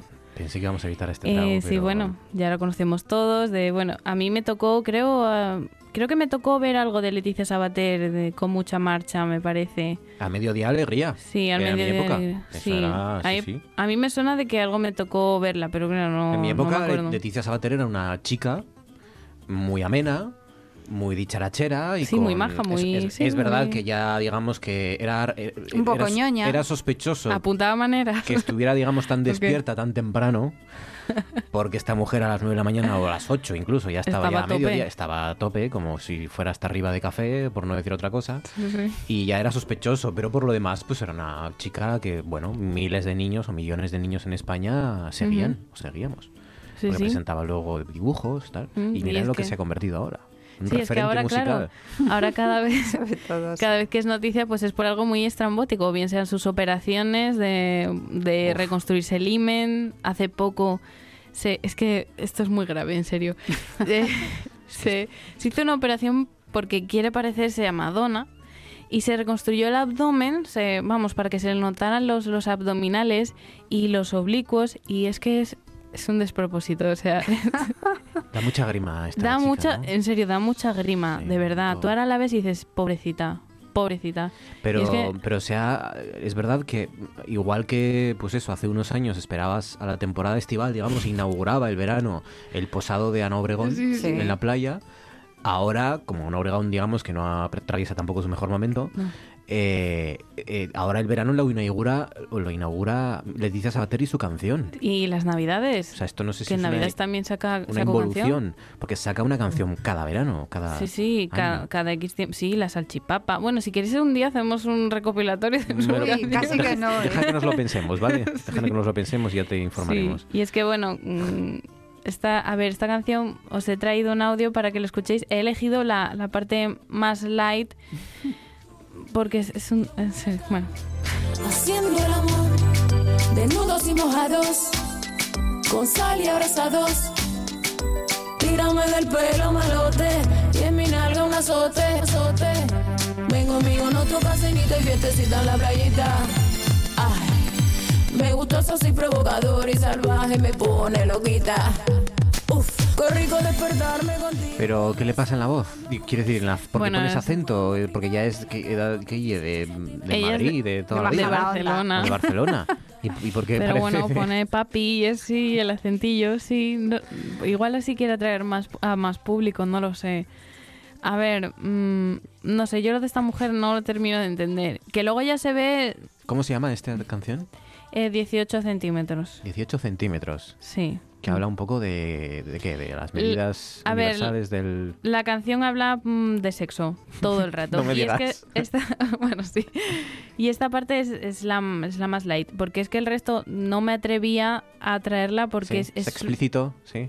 Mm, pues es un canto a lo mejor a la libertad sexual, podríamos Bueno, no decir. sé. al- ¿no? Al- Bueno, es que quizás. no sabría cómo clasificarlo, la verdad, es, es no sé. Pero a lo El caso vasto. es que sí, Un canto, pero a lo vasto. la letra la verdad que es preciosa, o sea, se nota que, es el, que le ha salido del corazón. es- Sí. o sea, Del es- corazón. Sí. Y quisiera que vierais el vídeo más que nada por invito a la gente a que lo vea por por ¿Seguro, porque se ve a ver más que nada porque se ven sus abdominales Ah. de, de Madonna y es, y Vale, es vale. no sé es Venga, más precioso. cosas. Vale, y traigo, traigo otra canción también. Muy bien. Esta la, dicen que va a ser la canción de, del verano de este año. Y es de, bueno, de dos triunfitas, de Aitana y de Lola Índigo. Lola Sí. Índigo me gusta. Sí. Sí. Me Es- gusta, es- me gusta esa bailonga. chica. Mm, tiene una unas coreografías hipnóticas. Está, está muy bien. Hombre, es que bien. aparte de cantante Los o Son sea, espectaculares, sí, sí, ¿no? Y, y la verdad es que se mueve. Y cantar bailando, ojo. Eh, y tiene un equipo ojo. de baile además también Sí. muy Es que, coordinadas. y es- sí, en los realidad- vídeos son espectaculares y, y- y además los hace sin medios o aparente, aparentemente Mm. sin grandes medios. Es simplemente la estética, el vestuario y, y el equipo de baile que tiene ella incluida. Sí, que es se además. mueven al milímetro, están coordinadísimas. Mm, Es la estética también rollo Rosalía, rollo trap y que llama mucho la atención. Y luego, pues, mm, a ver, Lola Índigo es ella con el, eh, con el equipo de baile. O sea, no... Siempre están las mismas chicas con ella. En todos los conciertos, en todos los videoclips. Y bueno, pues han sacado eh, pues el perreo del verano. Me acerco a la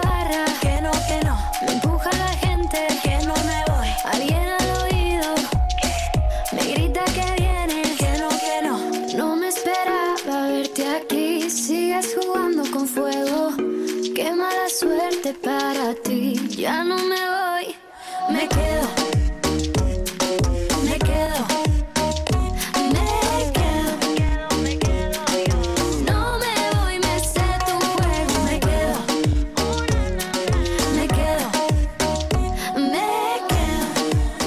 Sea, día 7 de junio, Irene Madrera ya avanza que esta va a ser la canción de este verano 2019. Bueno, apunta maneras, apunta maneras para serlo. Que mm, además, bueno, la sacaron esta misma noche, hoy a las 12 la sacaron y se, se dice, se cree que va a ser la canción de- del verano. Porque, a ver, partiendo de la base que prácticamente todas las canciones de Lola Índigo son un éxito, Sí. Unido a Aitana, que también mueve masas, y este, este ritmillo para el verano, pues es, es- es lo que vende. Hombre, Aunque- Aitana tiene que comer mucho colacao todavía para llegar a Lola Índigo. Bueno, ¿Verdad, sí, Irene? ver, ¿Estás sí, conmigo o Aitana, no estás Aitana es la versión como Cookie, la niña bonita, la sí. Vale, vale, vale. Pero bueno, a ver, triunfaron con lo malo, ella y Ana Sí, Ward. estaba Anita Ward, que también Bueno. es, claro, es otra, Bueno, pues otro nivel. sí. Claro. Yo creo que yo creo que sí, que la vamos a escuchar mucho este verano.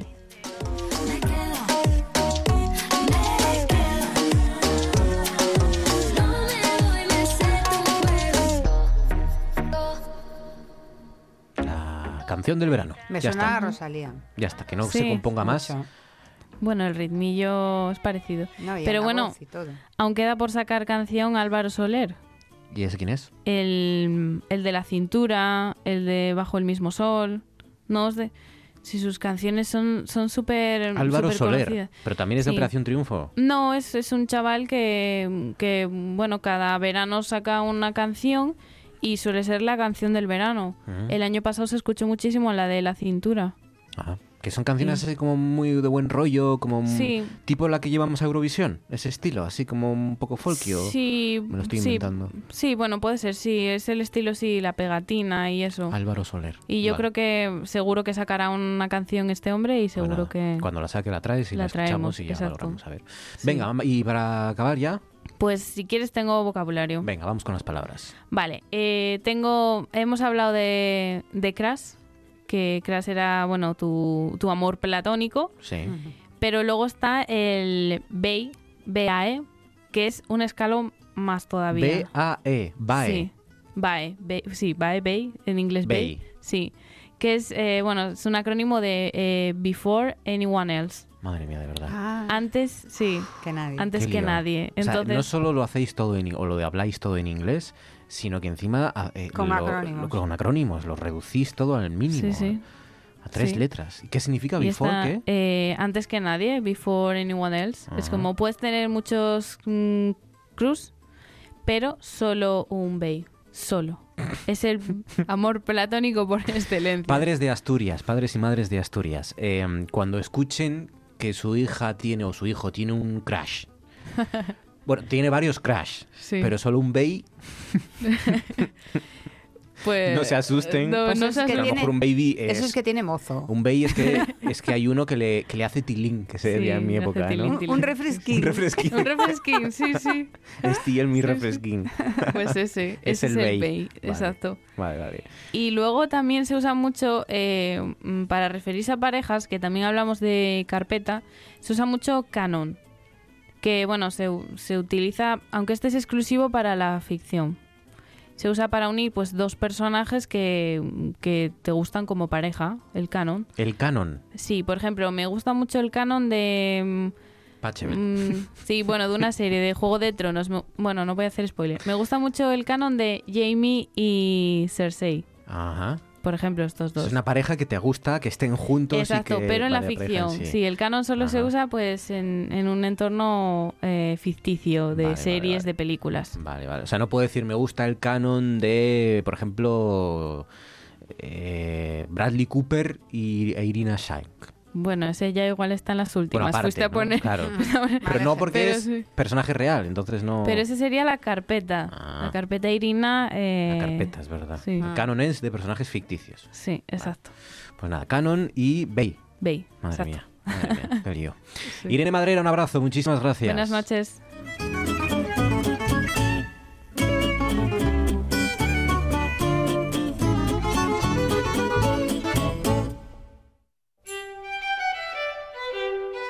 Nos vamos recordándoles las principales noticias que nos deja este viernes en rtpa.es. Dice, el Principado y los trabajadores esperan que las ofertas por Alcoa aporten viabilidad. Los empleados piden ser parte activa en las negociaciones entre los candidatos y la factoría. La Nueva España dice cómo evitar caídas de andar por casa. El diario El Comercio dice, detienen a un alumno gijonés de 18 años por acosar sexualmente a su profesora.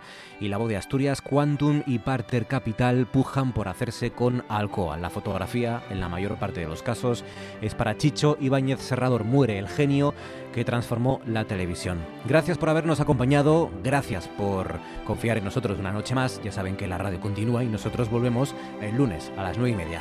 Feliz fin de semana y hasta entonces. Gracias.